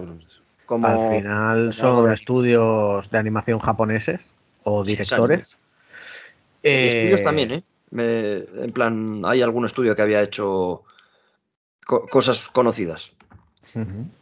Y a ver, al final, aunque hay capítulos que me molan mucho, se me quedó el sabor así como que podrían haber hecho mucho más, ¿no? Porque hay capítulos muy guapos, como el de el duelo, eh, el del anciano, eh, creo que se llama así, ¿no? ¿El del anciano se llamaba? ¿De, de Ancient? Sí, Sí, El, luego también el de la novena Jedi me mola un montón y tal, pero luego es que hay otros que son. que yo luego hablando con otros colegas sí que les molaron, como el segundo, que es así el rollo una banda de rock y me tal. cago en diez. Uf, eso es, es lo peor que he Pero- visto. ¿eh? Pero Claro. no sé, tío, a mí ya digo, me quedó la sensación, yo me esperaba algo así como. Que igual son expectativas propias, pero yo me esperaba algo en plan Animatrix, ¿sabes? Que son como Sí, historias paralelas al producto original, que pueden ser canon o no, pero bueno, está en ese universo, pues yo me esperaba algo así. Y claro, Animatrix a mí me explotó la cabeza cuando lo vi y me parecieron brillantes todos los cortos y tal. Y esto, pues eso, pues unas guays, otras no tan guays y las que son más guays son todas iguales, que son duelos entre samuráis. Entonces, eso, me supo a ocasión perdida, pese a que me gustó. ¿eh? sí. Por cierto, que se nos va Lolo y me quería despedir de él antes de que se fuese. Bueno, Lolo, tío, nos abandonas. Bueno, sí, ya me voy. Y nada, Jaime, encantado, ¿eh? A ver si Nada. ya nos volvemos a encontrar pronto. Y muchas gracias. por venir. Igualmente, igualmente. Ya si me invita Alejandro me pasaré por aquí otra vez y coincidimos con más tiempo. Eso Hombre. es. Bueno, y nada, Bueno, Lolo. feliz año a todo el mundo. Igualmente. Y nada, que acabes muy bien. Ya se escuchó en ebooks. Venga, O en tío. Spotify, cuidarse. eh, o en Spotify, ya Donde sea, donde sea. Bueno, Venga, venga, adiós. Chao, Hasta pescado. luego. Y te iba a comentar yo, Jaime, al hilo de Star Wars Vision, de lo que decías tú, que muchos que molan son de, de duelos de samurái, pero me acuerdo que hay uno que, claro, aquí la, la reseñamos, la reseñamos capítulo Sí. por capítulo. Sí, sí. Joder, fue una locura eso. Porque hay muchos que los que eran un poco malos, habiéndolo visto dos veces, no nos acordábamos. En plan, hubo Joder, uno, Claro. Un- el uno no último, nos acorda, pues no. hubo- el último, habiéndolo visto dos veces, no tuvimos cojones a acordarnos de qué pasaba. ¿Sabes? Es que- yo tendría que ver el título. Eh, ni con el título, en plan, con el Disney Plus delante dije, coño, ¿os acordáis de qué pasaba aquí? Sí, Y- lo que nos pasó es que confundimos, hubo dos capítulos que los confundimos y es un poco lo que, lo que está diciendo Jaime, que al final los buenos eran un poco lo mismo. A mí sí que hubo uno, que es el que, al que acabas de hacer mención, que era el del noveno Jedi, ese Sí. que hacían las espadas que cambian de color. Y yo, para mí ese fue Para mí ese es el mejor. el mejor de todos, sin duda alguna, pero hubo otros, como por ejemplo ese de la banda de rock, que no sé, pues bueno, mm, pues para niños igual sí, pero a mí fueron 15 minutos que gracias a Dios que son capítulos de 15 minutos, fueron 15 minutos perdidos de mi vida. Otros capítulos los volveré a ver, ese desde luego que no. Los, los había muy buenos y los había muy malos. Sí, a mí digamos- el, el- el del androide este humanoide que vive como en el hielo, ¿no? Y Pues sí, con el profesor ese, ¿no? Sí, Con un El profesor sí. que era el de Érase una vez el cuerpo humano. Sí, Sí, que es una- es una especie de Mega Man, ¿no? Pero en versión Sí, Jedi. igual. Es lo que les dije yo. Era, me- no te recordaba a ti más que a Mega Man, que me dijo Juan, es Mega Man. Y dije, ¿no os ha recordado más que a Mega Man por, por el contexto de la historia que cuentan y también por la animación Astro Boy? Sí, es un rollo así. ¿Verdad? sí. Que dije, Astro Boy, y me dijeron, no creo, y, y lo buscamos y dije, hostia, tío, a mí fue como un, me vino a la cabeza Astro Boy, un, un robo pequeñito que es un niño que, que está con el maestro. Digo, joder, es Astro Boy, a tope. Por cierto, que estaba viendo lo de los capítulos y estoy totalmente con vosotros. Estaba viendo el 9, que se llama Akakiri, Sí. y dice, una Jedi regresa con su amor prohibido para ayudarla a defender su reino de una Shogun. Eh, y lo estaba confundiendo con el 4, que se llama La novia de la aldea. Claro, eso es lo que Claro. nos pasó. No, ahora mismo no, no sé cuál aldea- es cuál. La novia es- de la que es aldea lo sí, mismo. sí la hicimos bien. Que es lo mismo, dice, una Jedi fugitiva adopta las costumbres de una aldea remontada, amenazada por un señor de la guerra. O sea, es que parece la misma sinopsis. Pero te digo, de ese que dices tú, el, el Akihiri, es el último ese, ¿o no? Sí, sí, Sí, ese es el último. yo ese no sé qué pasa, no me acuerdo. Es que no, no, no, Akakiri. en plan. Y el otro que dices que es de la, de la novia es la que la van a ofrecer, ¿no? Que es como una ofrenda, ¿o no? Sí, lo- que para salvar a su pueblo, A su, a su aldea. a su aldea. A mí sí, ese me gustó porque hay una. Está la Jedi que tiene los zapatos de, de- con turbo, ¿no? ¿O no es ese? Donde ese, estuvo. deta- ese detalle ya no me acuerdo. Que una Jedi que saca la espada, Sí, la de la mascarilla. esa que tiene, que sí, que ese, los es el, cua- tacones. ese es el cuarto, el de la novia del Esa, pueblo. esa creo. mola, Bueno, que, tiene, que los tacones tienen turbo. O ya no sé, es que es eso, ¿ves? Es que te lías a la mínima. O son muy, muy recordables o te lías. Yo no sé. Porque, Mira, por ejemplo, el yo- primero es el de animación más chocante. Yo esta es serie de Star Wars es lo peor que he visto. ¿En serio? Star Wars. De Bueno, es Star que todo- Wars. Y todo yo, mira, he empezado, he empezado este año a verlas, todo de Star Wars, todas las películas, las series y todo. Bueno, yo he habido una serie que he sido incapaz de ver de Star Wars. eh, no Es que no sé ni cómo se llama, es como de pilotos. Resistance. es- Resistance. Bueno, a ver, Yo, esa yo tampoco. me- me- estoy en lo principal ahora, ¿sabes? Y yo para mí es la peor. ¿Es peor que la última trilogía? Para mí sí. La última trilogía. Eh, Son películas, joder, están bien. como Tiene- pelis, como pelis están muy bien. ¿eh? El otro día. Hay eh, O cosas sea, yo, la- a, mí, a, mí, a, mí, a mí me gusta más la, la nueva trilogía que las precuelas. Sí, a, mí no, a mí no. A mí también. A mí tampoco, pero joder, pero son superproducciones, son películas que vas al cine, las ves y joder, y, y a, a poco Hombre, que sí. te gusta Star Wars sabes con la boca abierta. Luego igual llegas a casa, te pones a pensarlo fríamente y dices, pero qué puta mierda nos han vendido aquí. Pero como pelis, la verdad que son buenas. Son, diver- son divertidas. que al final. Y eso os lo he dicho muchas veces de Han Solo, que cada vez que la veo me gusta más. A mí es la mucho. película de Star Wars con la que más decepcionado he salido del, del cine, pero cada vez que la he visto me parece un película. Está guay. A mí me gusta Han Solo. ¿Qué quieres que te diga? Mola. Y además es la chispa de la resistencia y al final parece, ¿no? Un poco. Sí. Está guay. Yo ya sabéis que tengo debilidad por Rebels. Es que me gusta mucho Rebels. Yo es lo siguiente que tengo que empezar, ahora que acabo Clone Wars ya. Pues sí. Bueno, a Boba Fett ahora, pero vamos.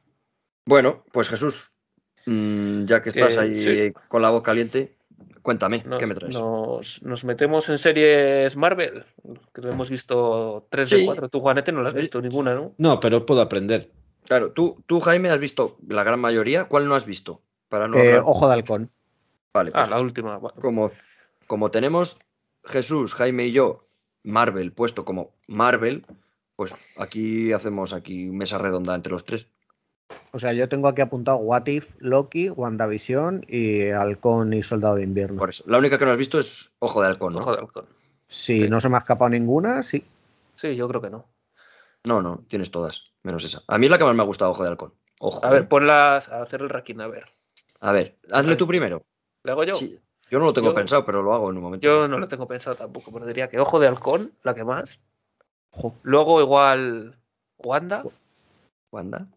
Luego uf, puede que Watif, ¿eh? Watif me gustó mucho. Y Soldado de Invierno y Loki. Es que Loki, me- ahora que la, la- me re- buah, cada vez que la acuerdo lo- me veo la más rara, me parece más rara la serie. ¿Tú, Jaime, podrías hacerlo así rápidamente? What If, Loki, WandaVision y Halcón y Soldado de Invierno. Mi corazoncito. Yo, yo tengo la primera Ojo de Halcón, la segunda Falcon y el Soldado de Invierno. Y entre las tres que me quedan estoy jodido, ¿eh? En plan, diría que WandaVision, Loki y la última What If. Joder, qué diferencia. What if la Sí. primera para ellos y la Pero última para ¿sabes, ti? ¿sabes por qué? Te voy a decir que What If es la última, porque es una antología, es decir, cada- como cada capítulo es diferente, para mí el conjunto de todos no me renta a los que me gustan menos. Es decir, hay algunos que me gustan muchísimo, pero los que, los que no me gustan, me gustan muy poco. Joder, pero que no te gustan cuántos hay. El de Thor. Dos o tres. Mira, el de. Guardianes, el de Chala Guardián, no me gusta. Bueno, No me gusta. No entiendo, no entiendo el qué pasaría si. No entiendo. Porque, por ejemplo, A ver, es muy Eh, random, pero bueno. Sí, es muy random. Yo entiendo Sí, el qué no. pasaría así de, de Capitana Marvel, porque al final es la misma situación, pero que se cambia el, Sí. el papel. Es como Bueno, si. es, es verdad, al final el, el de Killmonger también es una gilipollez. Claro, es que pasaría así, es muy rebuscado. Tú al final puedes hacer un qué pasaría si la araña hubiese picado a Flash Thompson en vez de a Peter Parker, porque estaba ahí en la excursión. Es como muy, muy lógico que, que pueda pasar otra cosa, pero el de Killmonger, por ejemplo, es. A mí me gusta el de Killmonger, pero es muy rebuscado. que Sí, pero, que, que además es intrascendente. O sea, ¿qué pasaría si Killmonger? Nada, que sigue siendo malo. O sea, no. Sí, no cambia Sí, nada, sigue sí. siendo un cabrón calculador. Y el de un poco- Chala tampoco me gustó. Ya, pero tío, es que luego tiene unos capítulos que son. Los hay muy buenos, sí, sí, sí. Uf. Y, y ojo, que yo creo que eso va a influir en series y en pelis, ¿eh? Yo creo que de hecho, en el tráiler de, del multiverso de la locura sale lo que bueno, yo creo que es el Doctor Strange del capítulo de del What If, el que es como malo, que tiene el Kraken dentro, que es Sí. ¿no? El que, el que se ha ido comiendo demonios. Ese sale en el Sí. tráiler de, de la peli nueva de Doctor Strange. Parece ese, a ver, a ver qué Yo creo que es ese en plan. Sale uno enfrente del otro y son iguales.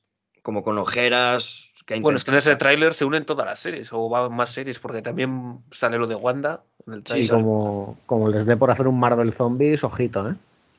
¿Ves? A mí sí me gustaría. Eso, ese me, me pareció muy divertido. Me gustaría, sí, en plan serie de animación. Me gustaría. Sí.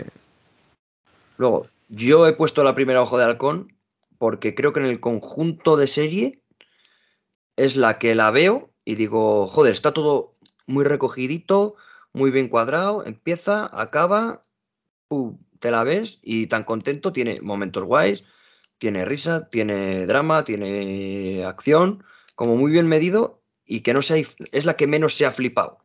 No ha intentado hacer cosas ultra raras y me parece que lo que hace lo ha hecho muy bien. que es un ¿Habéis leído, ¿Habéis leído el cómic de, de David Aja y Matt Fraction?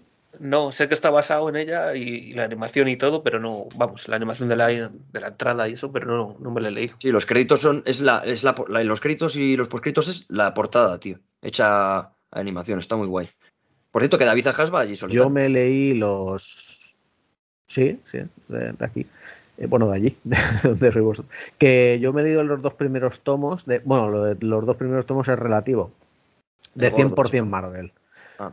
No, no, Omnibus no. O sea, los dos primeros 100% Marvel. Que no sé si son, yo qué sé, 120 páginas o así. No, los que no son muy gordos.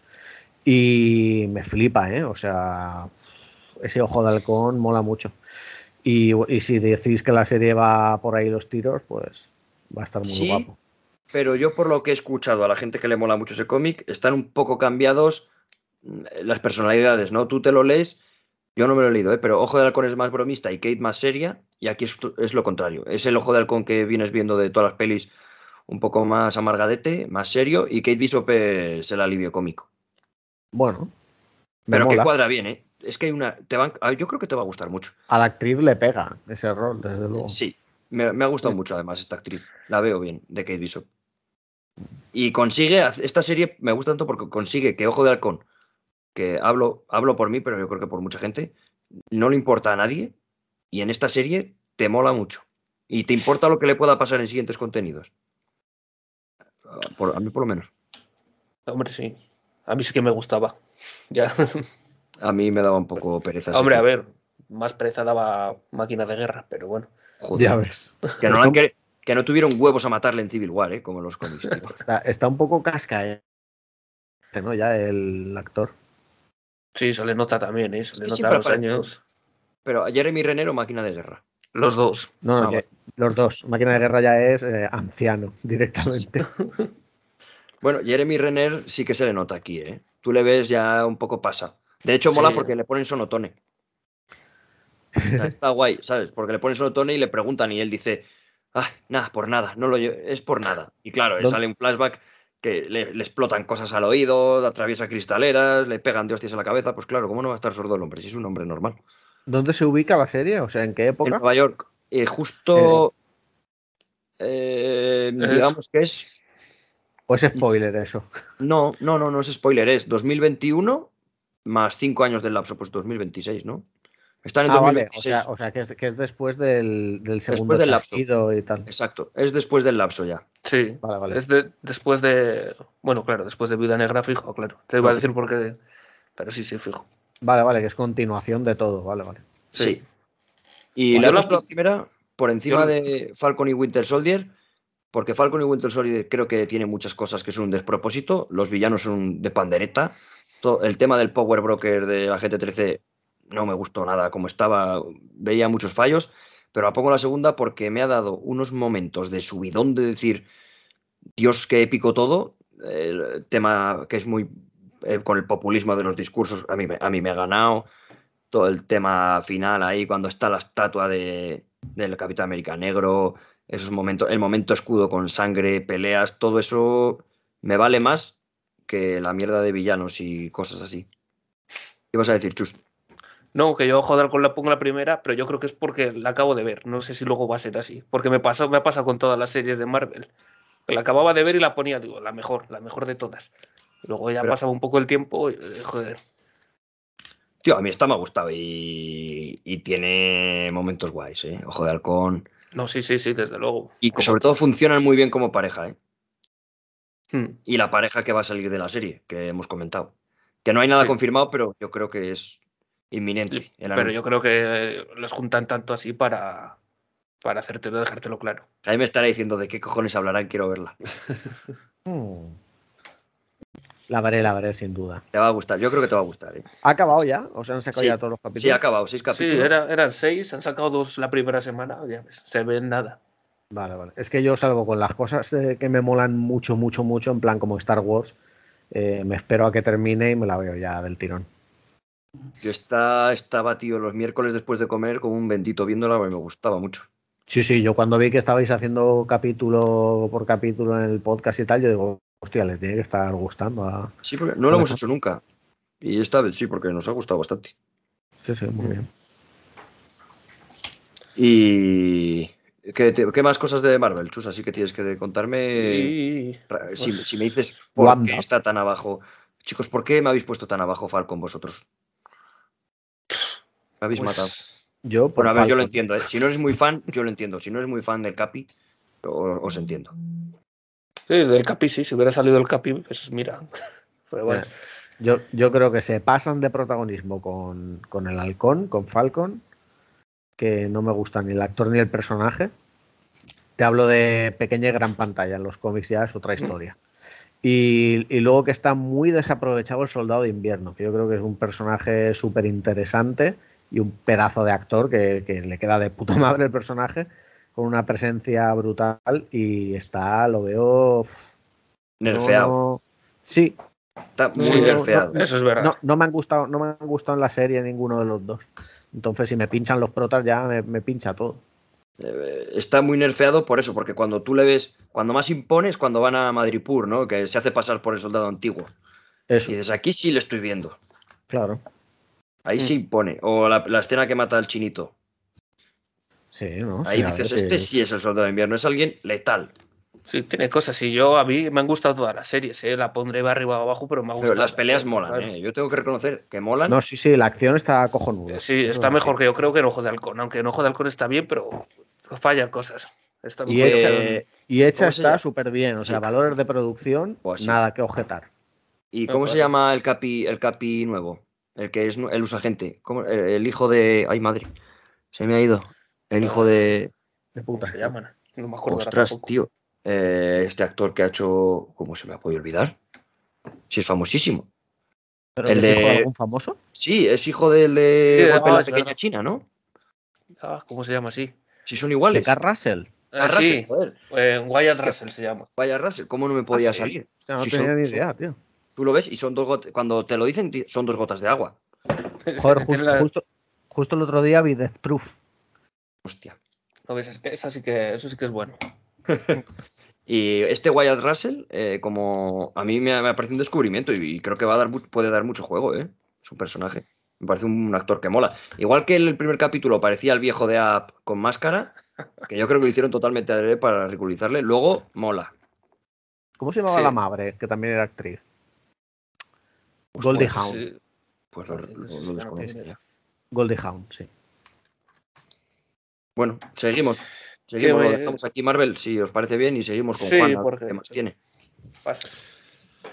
Pues mira, yo había apuntado aquí una serie, porque bueno, esto va de lo que hemos consumido en, en este año, ¿no? Y yo había visto una serie de la que hemos hablado un momento, pero según estábamos hablando de otras cosas, se me ha venido otra. Entonces, la serie de la que iba a hablar no lo voy a hacer porque era Élite, que no es una buena serie, pero a mí me entretiene. Y me he acordado de otra que sacaron la segunda temporada en mayo de este año. Me encantó, llevaba dos años y dos meses esperándola, y es Love, Death and Robots. ¿La conocéis? ¿La habéis visto? Sí, claro. Serión, ¿eh? Buenísimo. Serión. Muy buena. y me gustó la segunda temporada más incluso que la primera. Eh, había un capítulo, bueno, es una serie antológica también de, de ciencia ficción, está en Netflix y son ocho episodios cortitos, el más largo será de 15 minutos, eh, calificada para mayores de 18 años, entre otras cosas porque tiene bastante violencia, aunque luego hay capítulos que rozan más la comedia incluso. Y a mí hubo un capítulo que me gustó muchísimo, que era, yo creo que el penúltimo se llamaba Cobijo o algo así, que era como un, un astronauta, un piloto que llegaba a un planeta y, y le iban persiguiendo, tenía que buscar cobijo, eh, al final encontraba como una gruta que ya estaba habitada, que había ahí una chica y tal, bueno, me encantó. Y la serie esta pues, me, parece una pasada. A mí Love, Death and Robots me gustó mucho. A mí también. Yo creo que me gustó más la primera, pero porque no me esperaba nada de la primera. ¿eh? Me la recomendaste tú, Alejandro, que la visteis ahí en la peña, creo, o algo así. Sí, Y yo no la vi en la peña, la vi en casa y me gustó mucho. A mí más la segunda. A mí también, yo creo que me gustaron mucho las dos, pero yo creo que más la segunda. Tiene, Y- Para mí la segunda tiene menos altibajos. Sí, más... También más- son la mitad de capítulos. Igual con la primera pasaba un poquito como lo que hablábamos de Visions, ¿no? Que había capítulos muy buenos y capítulos muy, muy, muy ñoños. Pero en esta yo creo que mantienen un, un buen nivel todos los capítulos. de todas formas ponen temporadas porque las separan en el tiempo, que podía ser Sí, ir sacando capítulos y ya dos está. años, dos años. Y hay temporada confirmada que también saldrá a mediados de, de este año, de 2022 sale la tercera. Lo malo de esta serie, pues que te la ves en un rato. Pero también es lo bueno. Sí, es lo bueno, pero se te- joder, digo, coño, pues me podía haber estado otros dos días más viendo capitulillos de estos, ¿no? Pero bueno, siempre puedes volver a ver la temporada anterior otra vez. Eh, Encima la 2, lo que te he dicho que es la mitad de capítulos, que la primera eran 17 y la segunda Estas son eran ocho. ocho. La primera sí que era alguno más, no, no recuerdo que fuesen 17 tantos. capítulos, ¿eh? 17. Sí, O sea, muchos más. había que verla en dos días. Pero esta, Muchos te digo, más. en una tarde me la vi. Y Encima no puedes dejar de verla. No, no Dices, puedes. venga, voy a ver otro. Claro, como son tan cortos, es como Visions en, un- en una tarde. Y bueno, y quería decir otra cosa también, a la que me he enganchado recientemente, que es un canal de YouTube que se llama Namibia Cam. Y es una cámara que está 24 horas retransmitiendo en directo en el desierto de Namibia. Está fo- enfocando allá una charca. Y no sé, tío, me, me la pongo a la hora de dormir. Me lo recomendó una amiga, Rosana. Y no sé, por las noches, que es cuando van los animales a beber, te lo pones y ves, yo qué sé, antílopes, cebras, jirafas, Sí, tío, sí que- en directo bebiendo la charca. Y me parece, no sé, me parece gracioso. Y estoy muy enganchado a eso ahora. Namibia Camp. Estoy Una quedando cámara en el desierto de Namibia. Sí, sí, voy a. ¿Y sí que pasan cosas o, o no? Eh, bueno, ves animales beber agua, tío. Pero yo qué sé. Es como, no sé, estás a lo mejor haciendo algo. Y yo qué sé, ahora, por ejemplo, lo podría tener aquí puesto en el móvil y bueno, pues ahí está, ¿sabes? Es como No molesta y de repente dices, coño, ¿qué hay? Y tal. Bueno, lo que sí que hay es un chat. Y la gente, pues sí que habla mucho y hablan de animales. Ah, pues ayer vi no sé qué, tal. Eso sí, escribes en español, es como aparezca otro español y hables en español, rápido te dicen, no, por favor, esto habla solo en inglés, que es un canal de todo el mundo, tal. Bueno, pues hablas en inglés un poco. Chapurreas. Y estoy enganchadísimo a esto. Joder, Os estoy lo viendo ahora recomiendo, mismo. ¿eh? Os sí, lo lo acabo recomiendo. de poner. Namibia Camp. ¿Lo ves? Una charquita ahí redonda. Sí, sí, sí. Con una piedra en el medio. Ya será de noche, ¿no? Sí, ya es de noche. Creo que es una hora más que aquí. Sí, sí, es una hora más. Pues joder, bueno, no, no sé si lo ves porque te gusta ver animales beber agua o porque te gustan los animales, pero Fran de la jungla que hace el Twitch y hace de todo, tío. Ahora, No sé, tío, me gusta esto. Como es la sensación de decir, estoy viendo Namibia por una ventana, tío, y a ver qué hacen los animales. Yo qué sé, a veces eh, de repente les ves que echan a correr, ¿sabes? Pues igual viene un depredador, pero nunca aparece el depredador.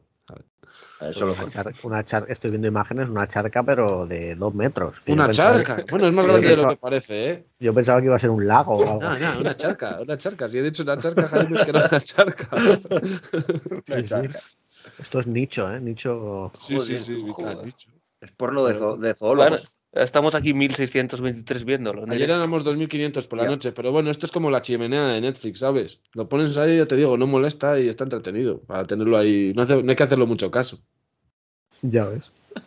¿Tú, Jaime, has visto los Death and Robots? Eh, la primera, la segunda no.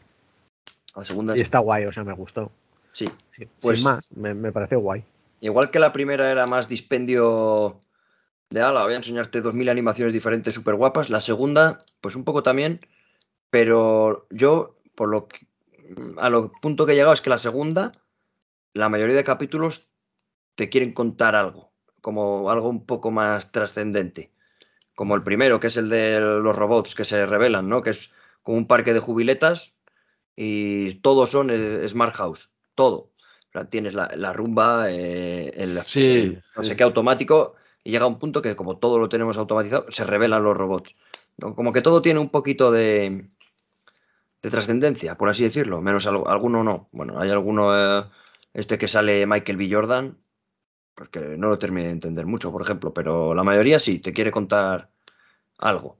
Mira, yo creo que mi capítulo favorito de esta serie, de la serie en general, y creo que alguna vez lo he hablado contigo, es aquel de aquella chica que pasaba, veía- que veía un asesinato, ¿sabes? Me encanta Bueno, eso. terrible, porque cuenta algo, como dices tú.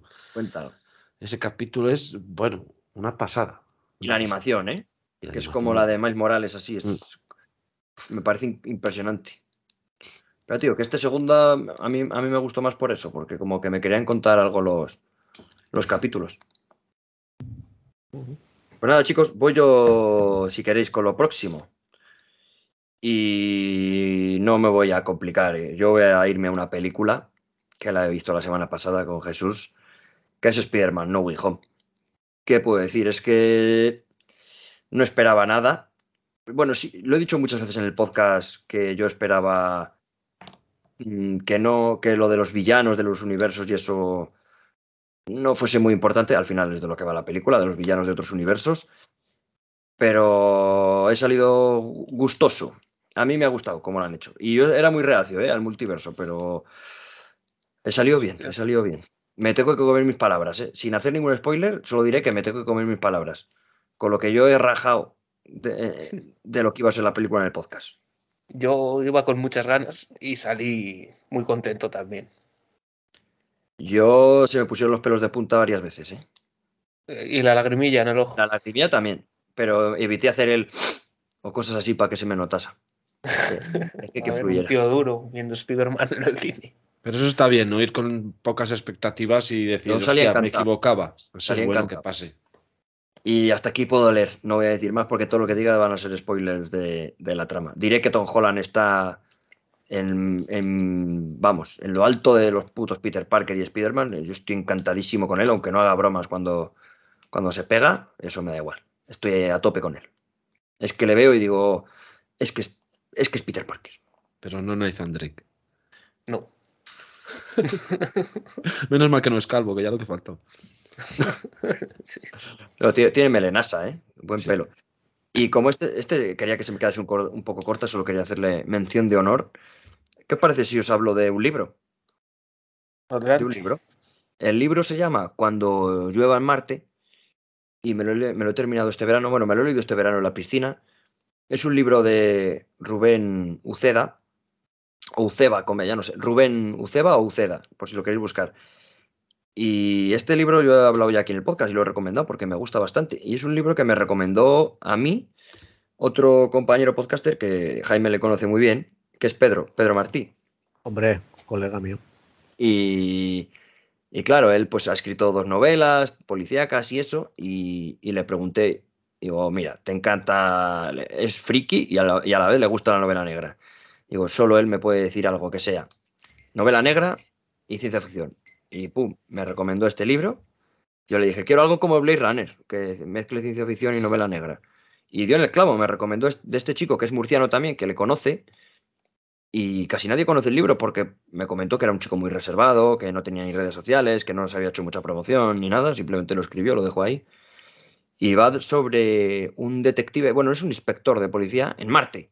Se ambienta en Marte sobre un, pues, la pieza central de una novela negra que es un crimen, pero luego entran intereses terroristas, intereses políticos y todo eso con ambientación de colonia marciana, es decir, no usan móviles, usan pantallas terminales que son pantallas, usan coches voladores, taxis autónom- automáticos, autónomos, usan hay una cúpula, tecnología de ciencia ficción. Entonces eso mezclado con, con novela negra para mí pues eh, fue una, un- una sorpresa, aunque sí tengo que decir que el libro para mí es corto, son doscientas y pico páginas que tendría que ser suficiente para contarte algo, pero cuando, digamos que tiene un tercer acto excesivamente resumido.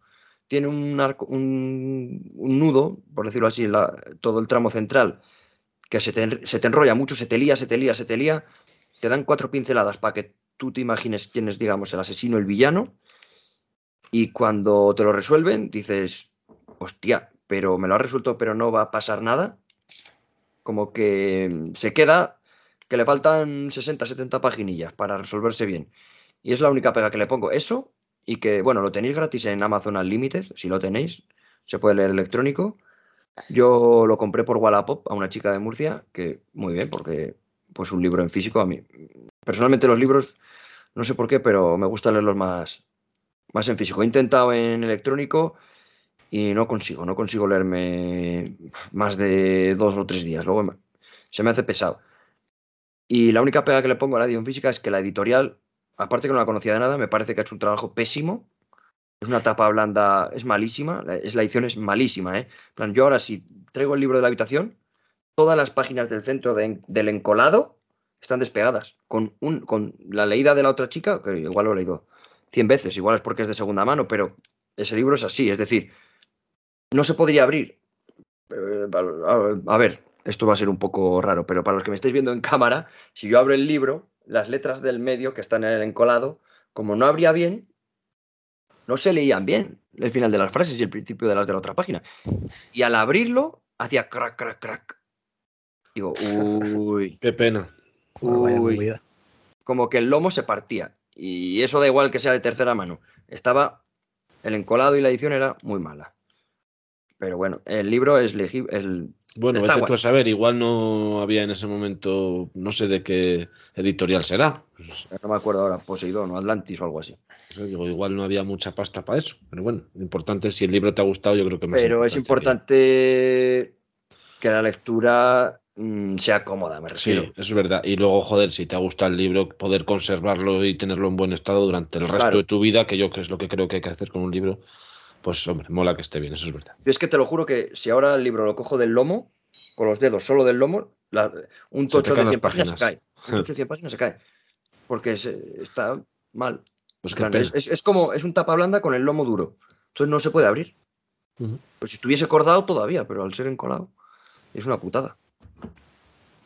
Ahí se me ha quedado ese libro. Pues bueno, lo, conservo porque me, me, gusta, pero si como se me desarme más, pues me tocará o, tirarlo o, donarlo a, una librería que lo arreglen y se lo vendan, yo que sé.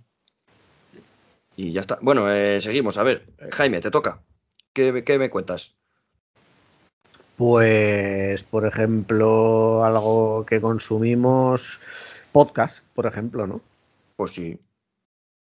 Pues mira, aparte de pintando Ariamis, que, que, o sea, lo digo de verdad, no es porque esté aquí de invitado, es que ya, ya sabes que, que os escucho. Y no, no escucho mucho, a ver, entre comillas, escucho bastante, lo que pasa es que ha habido otras épocas que he sido mejor oyente y lo que sí que hago es ir picoteando. Y sobre todo me gusta escuchar a colegas. O sea, a mí, a mí la verdad es que a mí un podcast que haya muy buenos profesionales o tal, pues a ver, pues está bien, pero a mí me mola escuchar a colegas. Entonces he estado escuchando mucho este año a, Alex Molins, eh, puede ser una charla más. Y me parece un podcast muy bueno. Eh, es un tío que hace las cosas muy bien, eh, me consta que se le ocurra un montón con los guiones, cómo prepara los temas. en fin, se nota ya que es un, pues un chico ya con un bagaje cultural importante y está muy bien, son esto para los oyentes que no lo conozcan el podcast de puede ser una charla más, pues, pues eso, es, lo que dice el título, es una charla más sobre algo. Ellos no se cierran a nada, o sea, igual te hacen programar de música, que de cine, que de videojuegos, que si vamos a hablar del tráiler del Den Ring o de tal peli o de, lo que surja. Y la verdad es que la mayoría de temas me, me atraen. Hasta los programas musicales me gustan un, un montón.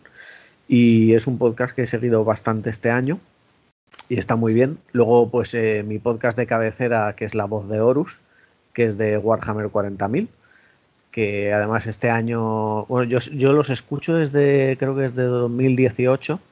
Eh, y, este año he, debutado ahí. me, invitaron a participar en un podcast sobre una facción de, de marines espaciales que se llama Templarios Negros y estuve ahí comentando el lore y tal y me lo pasé muy bien. Y, bueno, pues es un podcast top. O sea, ahora mismo creo que están en el ranking de Evox total, o sea, el general creo que estaban en el 90 o el 80, o sea, están muy, muy arriba. han ganado el premio Mejor Podcast varias veces seguidas, ¿no? Sí, dos o tres años han ganado. no, El, han ganado el de podcast de la audiencia de Evox como dos o tres veces y luego en las en las JPod, o sea, las jornadas de podcast también ganaron y tal. O sea que sí, sí, están muy, muy arriba y además eso, con una comunidad súper fiel. También es verdad que es una temática eh, que se puede considerar nicho dentro de los podcasts. Pues claro, eh, yo no manejo los números, pero si hay 2.000 podcasts de videojuegos, pues de Warhammer igual hay 10. Entonces, pues eh, aglomeran mucho público, independientemente de que lo hacen fantástico. O sea, es un, un nivel de dedicación y de documentación y de buen hacer impresionante. Eh, he empezado a escuchar hace poco, bueno, empezó a escuchar, no, es que ha arrancado hace poco, o sea, lleva un mes en antena más o menos, Los Frikizoides, que es un podcast también de temática variada, o sea, lo que les apetezca, sobre todo cine, series y algún videojuego y tal. Y lo empecé a escuchar porque son dos periodistas de 3D juegos, es Chema Mansilla y Alberto Pastor, y Alberto Pastor es, coleguilla mío, lo conozco de aquí porque es de Elche. Y, y, bueno, empecé a escucharlos y la verdad es que está pues muy bien. Se nota que son dos, dos chicos eh, que generacionalmente conmigo pues tienen bastante que ver, con pues muchos gustos similares y tal, y lo hacen súper bien. Se nota que son periodistas y que saben un montón. Y luego he descubierto hace poquito, o sea, en plan hace dos semanas, otro que se llama La Posada del Martillo, que es de lore de Warhammer Fantasy, que es el Warhammer medieval, que ya no existe. O sea, que eso se acabó y ahora hay otra cosa que se llama Age of Sigmar, y, eso habla de, trasfondo de facciones de Warhammer Fantasy, de novelas y tal, y está, está muy guay. Yo, Jaime, sobre puede ser una charla más, que ha dicho que no sé si lo conocéis, aquí lo hemos mencionado y, fue de una forma eh, anecdótica, porque estaba hablando Lolo de que dice, Buah, pues no sé si habéis escuchado tal, estuve escuchando un podcast sobre, sobre literatura, ¿no? Porque pues Lolo con su podcast de, del libro de mi vida, mm, aparte se documenta en otros podcasts de a ver qué lee la gente, a ver qué tendencias hay leyendo, de dónde puede sacar para leer libros, y, le, y escuchó el de una charla sobre literatura de una charla más. Y dice, Buah, pues estoy escuchando, y me dice, a unos chicos que están empezando, pero que son la hostia, que no sé si los conocéis, puede ser una charla más. Y dije, coño, Lolo, digo, pues los conozco, si Alex es amigo, si es que Has estado ahí, ¿no? sí, estuve en el programa con lo de mm, eh, charlando con. Y dije, coño, pues claro que lo conozco, tal. Y dice, sí, ya ves tú cómo coincidimos, ¿no? Fue como el Dama y el vagabundo cuando comen el espagueti, pues igual. Y, se lo dije a Alex y dijo, joder, tío, es que, le hizo mucha ilusión a él también, tal. Dice, joder, de esa forma, ¿sabes? Sin haber. comentando podcast creyendo desconocidos para los demás. Y así coincidimos, estuvo guay. Podcast también del Reserverso. Total. A ver, es que el Reserverso es grande, ¿eh? Sí. A ver, al final, más o menos audiencia, yo creo que, el gran logro de, Reserva de Maná es eso, la, familia, ¿no? Que hemos hecho de colegas y de oyentes que luego se hacen su podcast y nos ayudamos y participamos unos en otros y, joder, sin ir más lejos, eh, ahora mismo estamos jugando una. Bueno, que te lo comenté que esta semana se había cancelado al final, pero estamos jugando una partida de Dungeons and Dragons de, de rol, rol, o sea, de papel y lápiz, pero a través de Discord, con, con oyentes de, Reserva de Maná, con Miguel González, con Antonio Ganga, o sea que al final es, es, un poco nuestra forma de ser, ¿no? De, a mí me gusta cómo la llamaba el reserverso. Sí, el es, que es como bien definido, porque eh, como he dicho cuando te he presentado, ¿no? este programa es un poco fruto, bueno, un poco no, es fruto del reserverso, de yo escuchar tanto eh, el podcast y estar tan metido en la comunidad de un podcast, que cuando se me dio la oportunidad aquí en Quintanilla con lo de Radio Quintanilla no me lo pensé dos veces gracias a, que ya estás como muy metido en el mundo, ¿no? porque... puedo decirlo que, eras el que más claro lo tenías cuando empezamos a hacer esto del podcast. Tú lo tenías clarísimo lo que querías hacer y era esto. Era un podcast de, de que lo, que tú escuchabas y lo que a ti te gusta y al final eso pues, de, de, ¿cómo se dice? De aquellos barros estos lodos. Exacto. Bueno, lo del amigo invisible que hemos hecho. Bueno, a mí eso me encanta. Llevo, es segundo año que, Muy guay. Por cierto, alguien, ahora que hablamos de podcast, para no irnos de la temática, porque sí que me gustaría decir, yo no lo tengo apuntado, pero se me ha venido a la cabeza. Tú, Jesús, que sé que también escuchas muchos, muchos podcasts, ¿quieres decir alguno? No, no tengo ninguno apuntado, pero bueno, yo básicamente escucho Vamos a todos de Wild Project, de Jordi Wild, que me, gusta mucho, sobre todo las entrevistas. Lleva mucha gente, muy variada y, muy interesante, porque te puede llevar cualquier cosa. Y, que, sí, de ese de Wild Project, Habla, habla, estoy pensando alguno más. Es que lo he dicho adrede porque sabía que ibas a decir ese, ¿sabes? Sí. Sabía que porque es un podcast que yo sabía que existía porque tú me lo habías comentado y porque yo sé que Jordi White es famosísimo en el mundo de YouTube y tal. Pero yo era muy reacio por lo que tú dices, Jaime, de alguien profesional así, no me apetecía. No me apetecía nada entrar a. Claro, a mí, a mí me pasó al principio también. Digo, este tío que, que está en YouTube, que juega esa mierda, lo que sea, pero te pones a escucharlo, macho, es que empecé, yo creo que con el de Daniel Rojo, porque te llama la atención ese. Y lleva a una gente que puede llevar a un médico, un biomédico de no sé qué, puede llevar a un youtuber o puede llevar a cualquiera. Porque no sé si sabéis quién es alguno, Joe Rogan, que es el como narrador de UFC o en, ahí en Estados Unidos. Pues ese Joe Rogan tiene un podcast, que es el, creo que es el podcast, eh, igual me cuelo, pero creo que es el podcast más escuchado y famoso del mundo.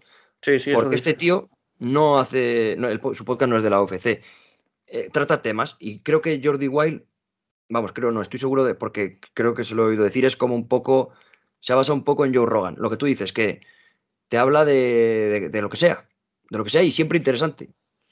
Te- te- yo, por ejemplo, no sé ni con cuál entré, pero con el cual me he reenganchado así con el del Chocas. Creo que es un podcast que merece muchísimo la pena escuchar, el que va a Chocas. Sí, sin, porque sin- sin ver yo ni un puto vídeo de, de Twitch, ¿eh? Me ha yo interesado. tampoco no lo he visto, pero lo he visto clips. Dices, bueno, puede ser un gilipollas el Chocas este, uno un sitio de Twitch, pero hablan de cosas interesantes al final, no hablan solo de Twitch y de las tonterías. A mí, vamos, me parece un podcast muy recomendable. Luego va gente que seguro que tú eh, de tertulia Jaime conoces. Va, por ejemplo, Salva de Mary Station, Sí. con, va gente de Mary y tal, a tertulias, y lo hacen bien. Lo hacen bien. Es que es gracioso, es que además lleva gente graciosa, tío, de colaboradores, está bien. Y es una temática interesante, saliéndolos, saliéndome de. Porque yo todo lo que escucho es friki menos eso. A mí me gusta porque se me hace muy entretenido. En el trabajo me le pongo y son de tres horas a lo mejor y se me pasan Claro. volando. Claro, porque una cosa que tenemos tú y yo, yo por ejemplo estoy ocho horas con podcast en el curro. Sí, yo también, yo estoy todo el trabajo Trabajo solo con podcast. Y Entonces, a mí sí, también me pasa eso, me hace mucha compañía y sobre todo lo que me parece muy interesante. La gente que lleva, eh, las entrevistas que hace. A, ve- a veces dice unas cosas que se cuela, es un poco, está un poco loco. eh, No, sí, se repite mucho ya, pero se bueno. repite y di- dice cosas que. Hostia. Pero bueno, Yo escucho eso, por ejemplo, escucho, ¿qué más escucho? La vida moderna, nadie sabe nada, así, que son programas de radio, pero bueno, escucho podcast también. Eh, eh. Uf, ¿qué más? Ahora estoy pensando. No se me ocurre Eh, ahora ninguna. bueno, eh, básicamente eso. Si, si no te viene a la cabeza es porque no lo escuchas mucho. No, sí, sí, seguro. Luego hago Bueno, la poniendo- órbita de Endor la escuchamos porque. Sí, es el- pero pero la órbita de Endor escucho los que me interesan, los que me gusta el tema, muchos no. Yo muchos no. Pero Eso muchos, me pasa a mí también. pero muchos sí. Muchos no, pero muchos también sí. Sí, claro, al final habla de la mayoría de cosas me, me gustan. Es que hablan. Pues sí. Y por ejemplo, el año pasado, bueno, ya lo ha comentado Juan, el canal de YouTube. Yo es que he dejado de ver YouTube drásticamente. Por ejemplo, Juan es que ha dicho que ve el de Namibia. Pero tú, Jesús, ¿qué, qué canal de YouTube tienes así que podamos ver? Porque tú sí que sé que ves más YouTube. Yo tenía apuntado aquí dos que van, pf, que se quitan de los de videojuegos y tal, de gameplays, porque para ver un tío jugando a Minecraft, pues bueno, pues bien, me he entretenido, pero bueno. Tenía dos, Lethal Crisis, que le comenté el año pasado también, Sí, creo, está muy bien. y me encanta, tío, me gusta, me parece un canal que para ser de YouTube es la hostia, es muy profesional. Es un tío que va por ahí viajando por el mundo, enseñando tribus, enseñando todo, y es la hostia. Y mezclándose con ellas, ¿no? No, sí, sí, no es el típico que va, mira Kenia y estoy en un resort de cinco estrellas. Él va a Kenia y se va a vivir con una tribu dos semanas, Y, y hace lo que hacen los que keniatas. hace lo que hace, fuma ayahuasca, come, le dan a comer un- una vaca viva y se la come. Es la hostia. Ese, hay, hay otro que se llama Clavero que hace lo mismo prácticamente, que son dos colegas. Y también está guay. Pues sí. A Que ver, luego tenía apuntado también al de Tamayo, que también le descubrí en el, en el podcast de Jordi Wild. Y es un tío que se dedica a infiltrarse y descubrir sectas y cosas así. Tamayo, que sé- yo sé quién es por Jordi Wild, casualmente, por el podcast.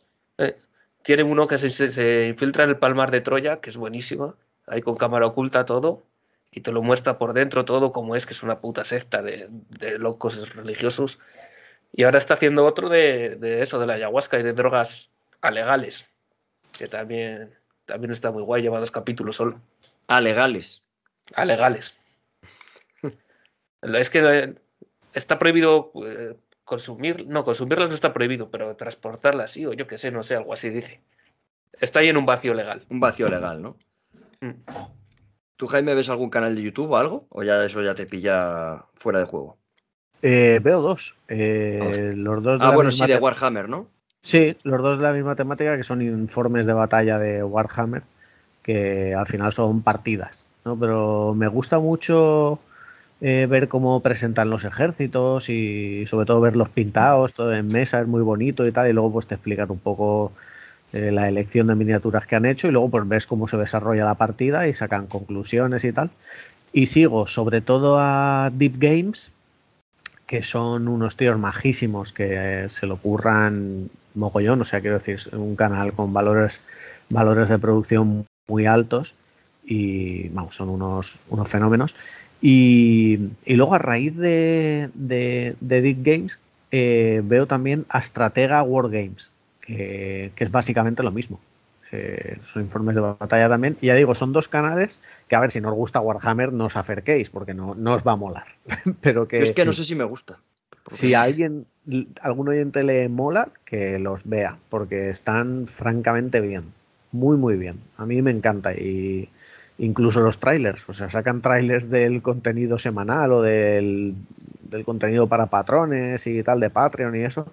Y mola mogollón, tío. Ver ahí todas las miniaturicas, eso es, eso es amor. Eso, le ¿tú- mola a Henry Cavill. ¿Ves cómo juegan? Sí. Sí, claro, ves claro. cómo juegan las partidas moviendo las miniaturas y todo eso, ¿no? Sí, sí, sí. Normalmente ponen dos cámaras, una como eh, cenital, ¿no? Para ver todo el tablero y otra pues de pues más de, pues, dos tercios de plano con ellos tirando los dados o tal, lo van combinando y sí, sí, ver la, ver la partida, claro, entera, que puede durar, pues yo qué sé, dos horas. Ah, bueno, pues no duran mucho, ¿no? Porque, por ejemplo, las- yo no sé cómo funciona el rol, pero ¿cuánto dura una partida de rol? Días, ¿no? O algo De así. rol, Sí, hombre, días. si- si- salvo que se te mueran todos los personajes, eso es eterno. Claro. Ah, bueno, es una aventura eterna. Claro, No hay es ojo. una, eso, eso dura toda la vida. Si Ah, vale, yo nosotros, pensé que, por ejemplo, el máster hacía pues una historia, digamos, con un final. Sí, a ver, hombre, hace, hace, hace, digamos, misiones, ¿no? O campañas, y Sí. eso, eso, pues tiene un final. Nosotros ahora acabamos una que era rescatar a unos, eh, a unos mineros y tal que habían desaparecido, pero una vez rescatados volvemos a la taberna a cobrar la recompensa y tal, y nos dice, el que nos ha contratado nos dice, oye, ¿me acompañáis a tal ciudad que tengo que volver y necesito escolta? Venga, vamos contigo, tal. Y ahí y van surgiendo unas aventuras con, pues eso, de forma orgánica, según se le ocurre el máster. Pero vamos, una partida de rol como partida de rol, manteniendo a, a los jugadores que no personajes, porque eso da igual. O sea, quiero decir, si mi personaje se muere, puedo crearme uno nuevo y Ah, seguir jugando. Te lo iba a preguntar ahora. Claro. Luego en niveles más altos sí que a lo mejor vale más la pena resucitarlo, aunque eso conlleve pérdida de nivel o de algo. Pero ahora en, en niveles bajos, pues directamente desechas el personaje, te haces otro y sigues jugando con, con la misma gente. Y luego ya el máster se encarga de decir, os encontráis en mitad del camino a una persona perdida y tal. Es que a mí siempre me ha llamado mucho la atención el rol, porque desde que vi Stranger Things y una Está película de. Futurama, dije, joder, cómo. No sé cómo funciona, siempre me ha llamado mucho la A atención. mí también me llama mucho la atención. Siempre Muchísimo, querido- en plan. Me llama la atención saber cómo va. Digo, vale, yo sé que Bueno. tiras un dado, pero ¿quién, quién? Claro, es el máster. Yo me voy enterando un poquito por vosotros, pero decir, pero ¿cómo va? ¿Quién se lo inventa? ¿Quién? O, o es un libro de instrucciones de como Sí. un. Tú, tú tienes una, tú tienes una hoja de personaje con tus características de fuerza, destreza, constitución, sabiduría, inteligencia y carisma. Y en función de los numeritos que tienes ahí puestos, que eso va con tiradas. O sea, tú Ah, no te lo pones tú. Claro, no, tú empiezas a tirar dados y lo que te salga con los dados de 6, pues vas poniendo ahí. Haces 6 tiradas, ¿vale? Y entonces pues te sale un 18, un 15, un 13, un 9, tal, te salen varios números, tú te los colocas como quieras en función de la clase que tú elijas. Claro. Si eliges guerrero, pues te pondrás más fuerza, constitución, tal, pues esas cosas. Y luego todo va, pues, digamos, con tablas comparativas. O sea, si yo tengo fuerza 18 y para dar a este tío tengo que sacar un 13, pues tiro el dado, le sumo mi modificador de fuerza y va todo, pues así, con tiradas de dados de, de 20, normalmente. Y lo importante aquí es el, como dice la palabra, el rol. O sea, de cómo interpretas tú a tu personaje, cómo el máster os mete en la historia. Y eso es lo bonito al final, más que darse de hostias y tirar dados, es un poco pues meterte ahí en la aventurica y pues eso, hacer un poco el fricardo, pues eso. Está guay. es que siempre me ha llamado mucho la atención, ya te digo, porque, por eso, porque digo, joder, es que parece que los que juegan se meten muy dentro, tío. ¿Qué, qué tendrá, no? ¿Qué me estoy perdiendo? Yo jugaba Porque- mucho con en la época de últimos años de instituto y primeros de universidad y tal. Y hacíamos incluso 24 horas de rol. Quedábamos en casa de un colega, bueno, rollo que tenía una casa que no vivían sus padres allí. Y nos metíamos allí, eh, se compraba un poquito de cerveza, unos porrillos, café y, y a pasar la noche allí jugando. Litros de café. La noche y el día, vamos, quedábamos por la tarde y nos íbamos al día siguiente después de comer. Joder, y ya borrachos y fumados hasta os disfrazaría ya. No, no. La verdad es que el rol de este rol en vivo nunca, jamás he hecho. De esto de disfrazarse y. Pues mira por dónde. Nosotros aquí en Quintanilla, muy entre comillas, sí hemos hecho rol en vivo. Que hay una actividad en que está guapísimo, lo organiza el ayuntamiento en las fiestas del pueblo de verano, pues todas las actividades que hacen, ¿no? De, pues esta que es de las dos semanas antes o la semana antes, viene un grupo de rol en vivo y es como una gincana. En plan, pues puede ser, este año ha sido temática Juego de Tronos. Y la temática era, te haces grupos con tus amigos de 5 o 6 y tenía que hacer diferentes pruebas divididas por todo el pueblo. En en plan, la partida dura unas 4 o 5 horas, hasta la 1 de la mañana o algo así. Y tienes que ir corriendo por todo el pueblo si quieres ganar, ir haciendo las pruebas de las gincanas, mientras, eh, pues en cada prueba, digamos, que está el rol de, de un personaje de Juego de Tronos. Otro año ha sido del Señor de los Anillos. Y tienes que hacer X cosas, pero de vez en cuando están gente de, que colaboran con el ayuntamiento, pues disfrazados de orcos y tal, y te apresan y te llevan a, a Mordor, ahí apresado hasta que te van a rescatar tus compañeros y vuelves a hacer las pruebas, tal. Y viene gente de Pucela y eso que vienen disfrazados de, de la temática que sea, para hacer Ujú. las pruebas de rol, y está muy guay, ¿eh? En plan, Joder. si eso, si eso es rol en vivo, o que sí lo es al final, aunque sea una gincana, está muy guapo, ¿eh? Está muy guapo. Nosotros lo hacemos siempre y está muy bien. Ahora, ahora, a ver, ahora todas las aficiones frikis están mucho más eh, asumidas, ¿no? Por la sociedad como, como cultura alternativa y tal. Pero yo me acuerdo en mi época, a ver, tampoco creo, tampoco es una cuestión en plan persecución de judíos ni, ni nada de eso, de, de, apart, de apartheid. Pero yo me acuerdo que cuando le comentaba a alguien ajeno al mundillo de, pues sí, estamos jugando al rol, te soltaban la típica gracia de, "Ah, y habéis matado a alguien ya con la katana o no sé qué. Yo, joder, tío, ¿cómo te pasa? Tuve una época negra, ¿eh? Con eso. Sí, sí. Claro, porque salieron varias noticias de. No, en Estados Unidos, en una partida de rol, eh, mm, mataron a una niña porque tenían que hacer un sacrificio. eh, Movidas así. Claro, salieron varias noticias de esas, como las que salen de vez en cuando las noticias de un chico que jugaba a GTA le ha pegado un tiro a su padre. Claro, Sí. Sí, de- de- en el mundo hay de todo. Claro. ¿Cu- ¿Cuántos le habrán pegado un tiro a su padre que ni han tocado un videojuego? O sea, es que al final es un poco tergiversar las cosas. ¿Y cuántos ingenieros habrá que juegan a GTA? Es noticia. Sí, es verdad. Pero bueno, sí que es verdad. Yo es que esto del rol, mira, ya a lo tonto del huevo, pues no sé si lo tenías escrito, Jaime, pero el rol ya lo has sacado. Rol. Sí, sí. Así que Lo, lo tenía que apuntar en- en un apartado de aficiones alternativas y tenía eso, la, la vuelta a, Dun- a Dungeons and Dragons y luego aparte pintar miniaturas de Warhammer, que es algo que, que me relaja muchísimo. bueno, que tuviste la época que yo vi por Twitter que ibas a una docena cada 10 minutos.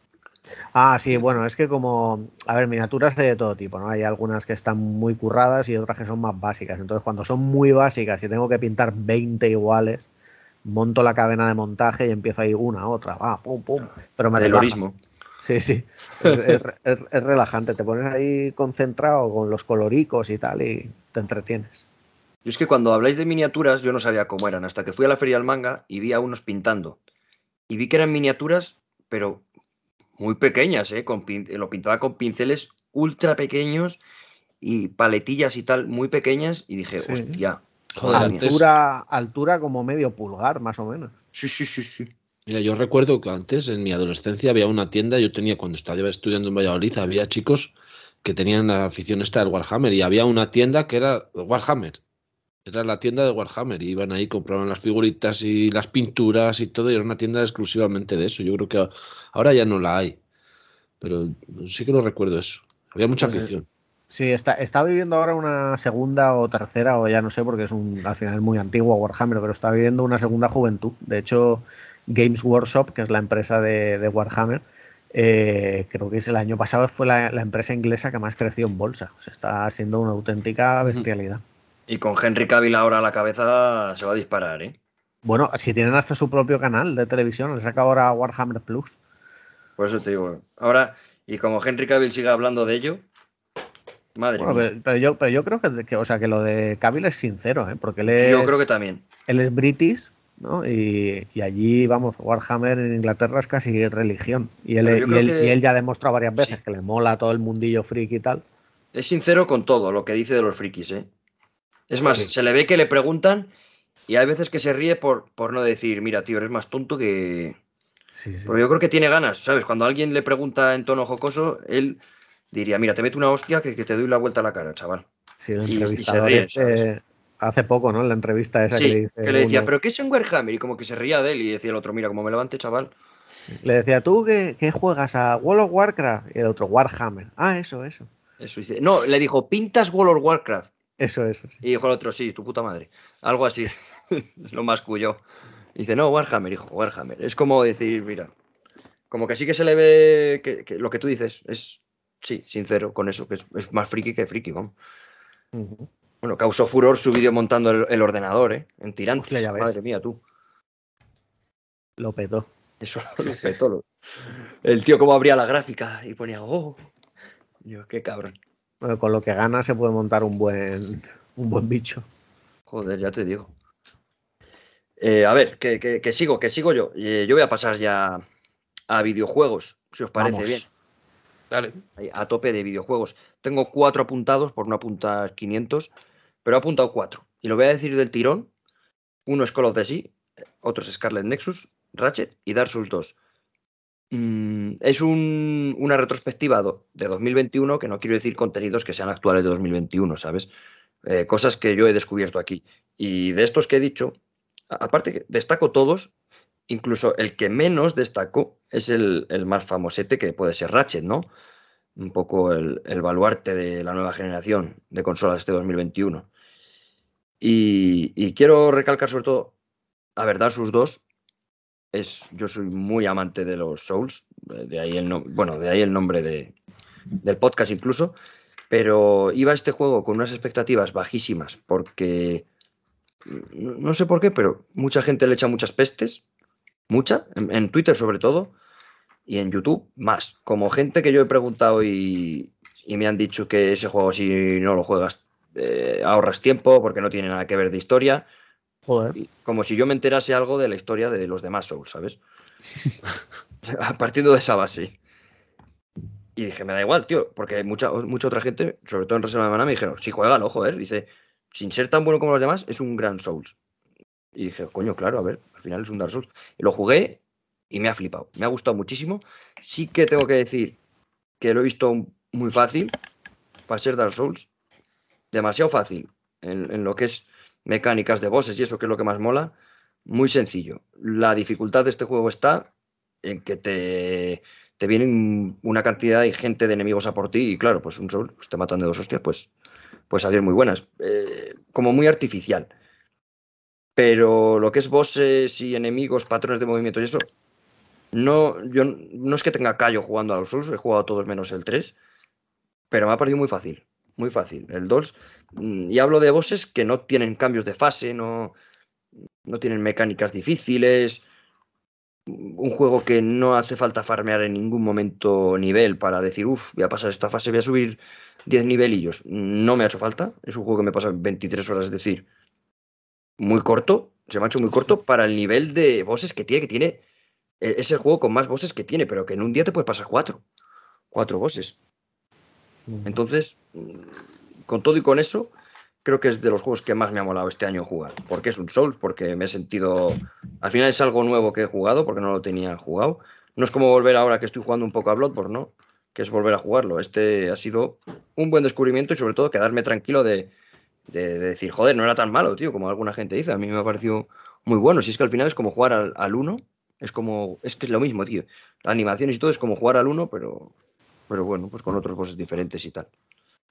Tú, Jaime, este le tienes pendiente, ¿no? Sí, tengo pendiente el 1 y el 2. Yo creo que el, el- el- bueno, el 1 es una, una pasada, ¿eh? El 1 lo que pasa es que lo he empezado varias veces, pero no me quedo. O sea, eh, es que a, a mí A ver, me lo voy a pasar, porque me lo voy a pasar y además es que lo quiero hacer por, por, el podcast también, ¿no? Que quiero pasarme los, los dos que me quedan y, hacer, y grabar varios programas sobre el lore de la franquicia y tal. Pero eso, igual, y fíjate que igual me, me pasó antes el 2 que, que el 1. Yo el 2 lo veo más amable, ¿eh? En plan, es que de verdad que me ha parecido fácil. Fácil, más fácil. Yo, por ejemplo, he jugado Demon Souls con el aristócrata y me parece más fácil el, el Dark Souls 2 con un guerrero normal, sin magias. Fíjate lo que te digo. Yo no sé, yo este año me pasé el este el, bueno, hace no mucho, el Dark Souls 3 Sí, y el primer de- y el primer DLC, el de Cenizas de Ariandel y ¡fu! tremendo juego, ¿eh? increíble. Claro, lo que pasa es que a lo mejor dar, dar un paso hacia atrás igual te, te, te- te sangran un poco los ojos, ¿eh? Claro, por eso, los por eso- pulgares. por- por eso me cuesta ponerme incluso eh, bueno, van a 60, ¿no? Eh, los, los juegos. Creo que sí. creo que sí. A ver, yo el 1 el uno es que lo he El jugado uno en seguro. Xbox. El 2 El sí lo he jugado en. Play 5, pero el 1 lo he jugado en Xbox. El 1 segurísimo. Bueno, yo Y vamos, para mí son los eh, juegos. que a ver, esta peña ha hecho. ha creado un género, eso para empezar, que yo creo que no está a la altura de cualquiera. Y luego yo creo que es una de las franquicias, o la franquicia más influyente de la última década, o 15 años, o vamos, los que los años que lleven. Pues sí. Luego otro juego que había dicho, el Call of the Sea, que sé que es de 2019, yo lo jugué, pero lo jugué en enero, por eso lo, lo englobo dentro.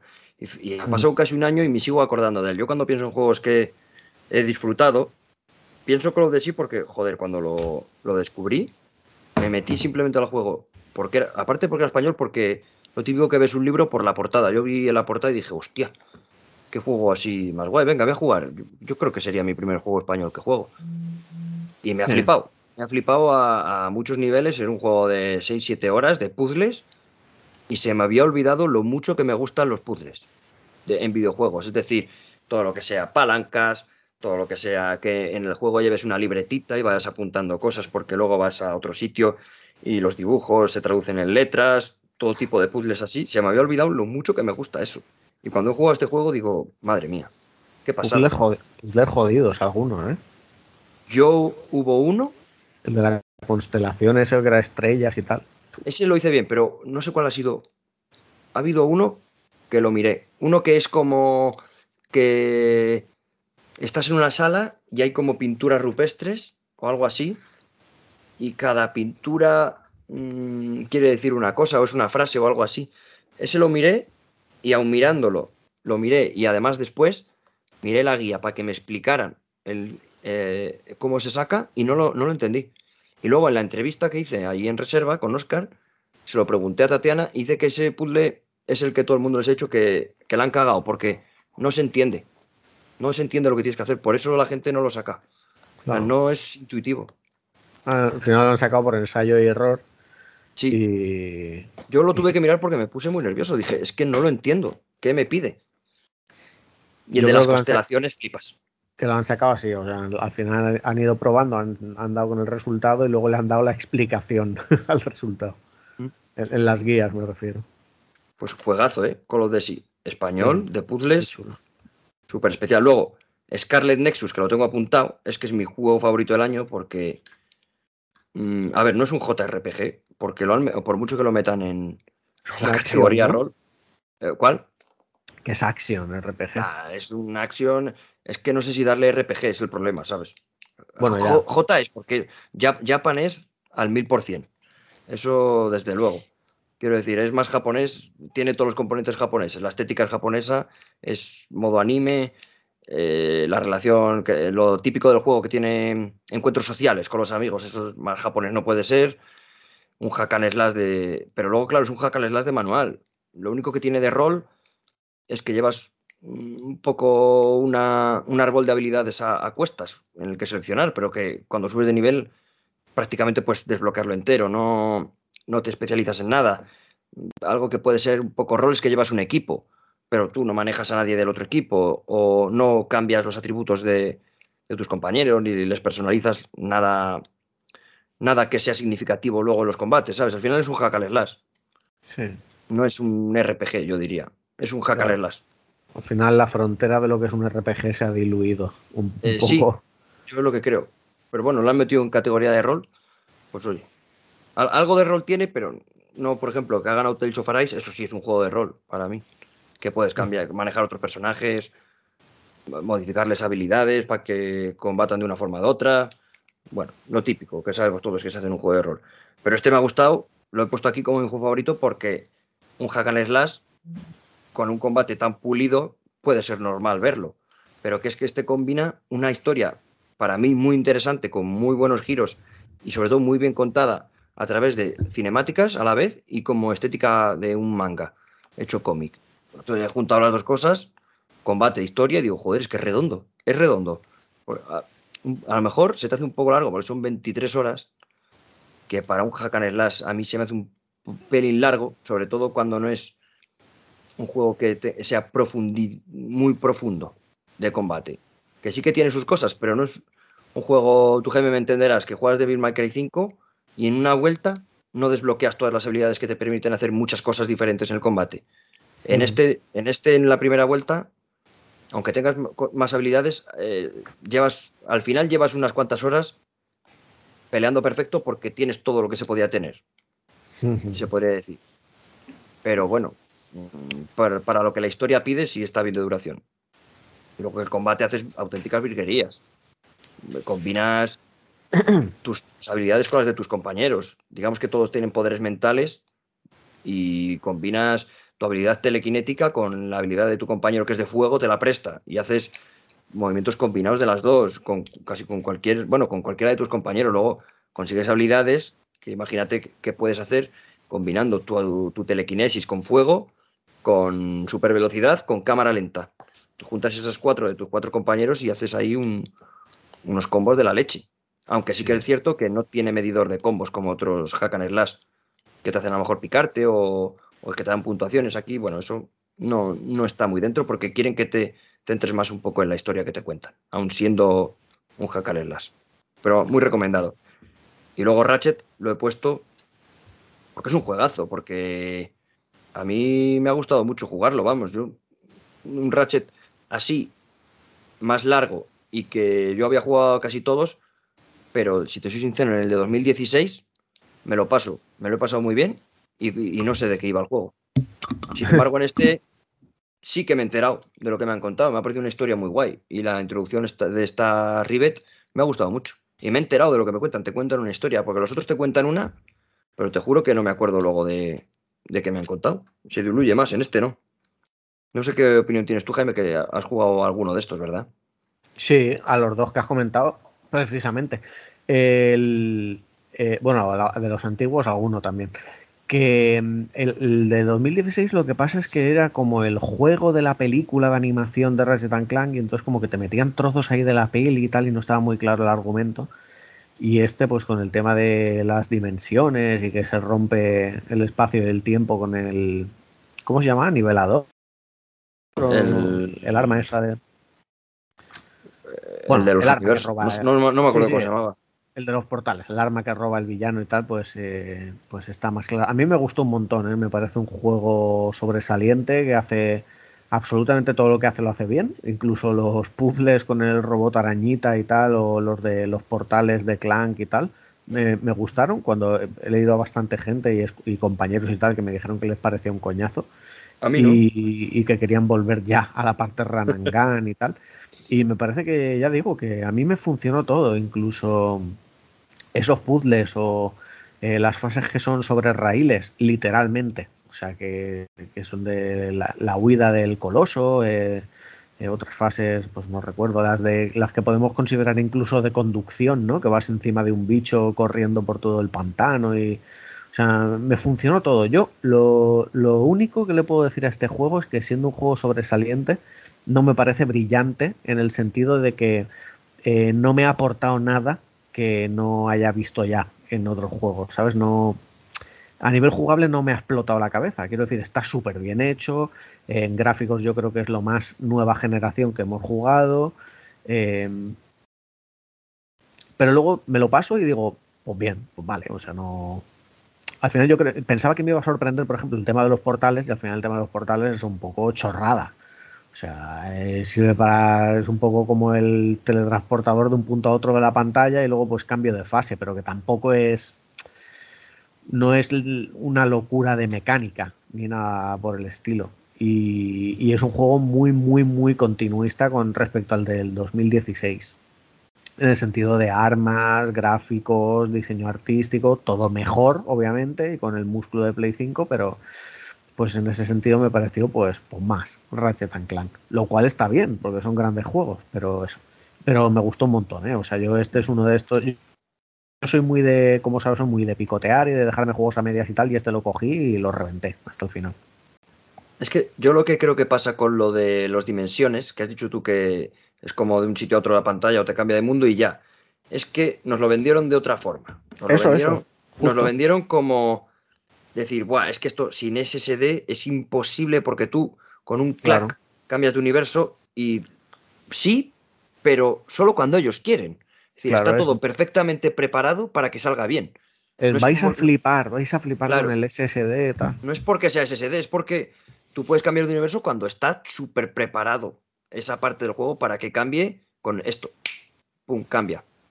Claro. Pero ¿por qué? No lo puedes hacer cuando tú quieras. En plan, eso está hecho para que cambie y salga bien porque se puedes en ese momento.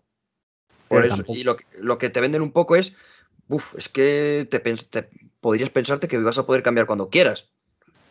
Y que el juego iba a responder instantáneo. Pero es un poco, a ver, no es scriptado, porque tú puedes ir y darle al chisme y cambiar y, y al segundo das y cambia, pero cuando ellos te dejan. Hmm. Pero bueno, tampoco tiene sentido usarlo, ¿no? Pues, es lo que la historia tú. va, no. No está scriptado, pero es que el juego no te motiva a usar claro. esa mecánica. Entonces, aunque te dejaran, tampoco tendría mucho sentido. Exacto. Luego, lo que dices tú del coloso es que tiene momentos muy cinematográficos. ¿eh? Lo de la huida del coloso, que creo que es el, el país que es como una mina, ¿no? Eh, sí, es como una cantera. Sí, un, sí. Eso, es, es, una pasada. Eso se te queda grabado, ¿eh? Es sí. la hostia. Muy, muy de peli de animación que lo echa todo. Sí, está brutal. Pues sí. Bueno, seguimos, chicos. Eh, va quedando poco. A mí me queda un cómic. Eh, Chus, ¿te queda algo? Tenía un par de series que quería hablar. Perfecto. Pero vamos, rap rapidito, si no, ¿eh? Si... Como, Como veas. Como veas. Pues quería mencionar Invencible. Invencible, que creo que sí que es este año, ¿no? Salió este año. Sí, es no, que, es, ya, que no lo te, es que no lo tengo claro. Invencible, es que ya con la pandemia y todo de por medio, tío. Claro, no claro, es que ya no sé si A ver, te lo voy a buscar. Este yo creo que es de antes de verano, ¿eh? Yo creo que sí. 2021, este Sus. Sí, sí, de marzo de 2021. Bueno, Serión, pues, ¿eh? Serión. Si es de este año, una de mis series favoritas de este año. A mí me ha gustado mucho, ¿eh? Es de animación, de superhéroes, pero, pero gamberra, muy gamberra, muy... No es de Disney. Sale... Es gamberra, pero a la vez... Es gamberra no en, el sentido, en el sentido de que... No, no es parodia, pero es... Joder, es un puto Superman que te parte la cara y se ve cómo te parte la cara, ¿sabes? Sí, porque mucha gente la ha confundido con The Voice. La ha comparado y para mí es una comparación muy errónea. No, sí, no tiene nada que ver. Bueno, tiene que ver que es de superhéroes, pero... Sí, pero sí, The Voice, The Voice es, una es una parodia. Exacto. Y a eso me voy. Es, un, es, una historia buena.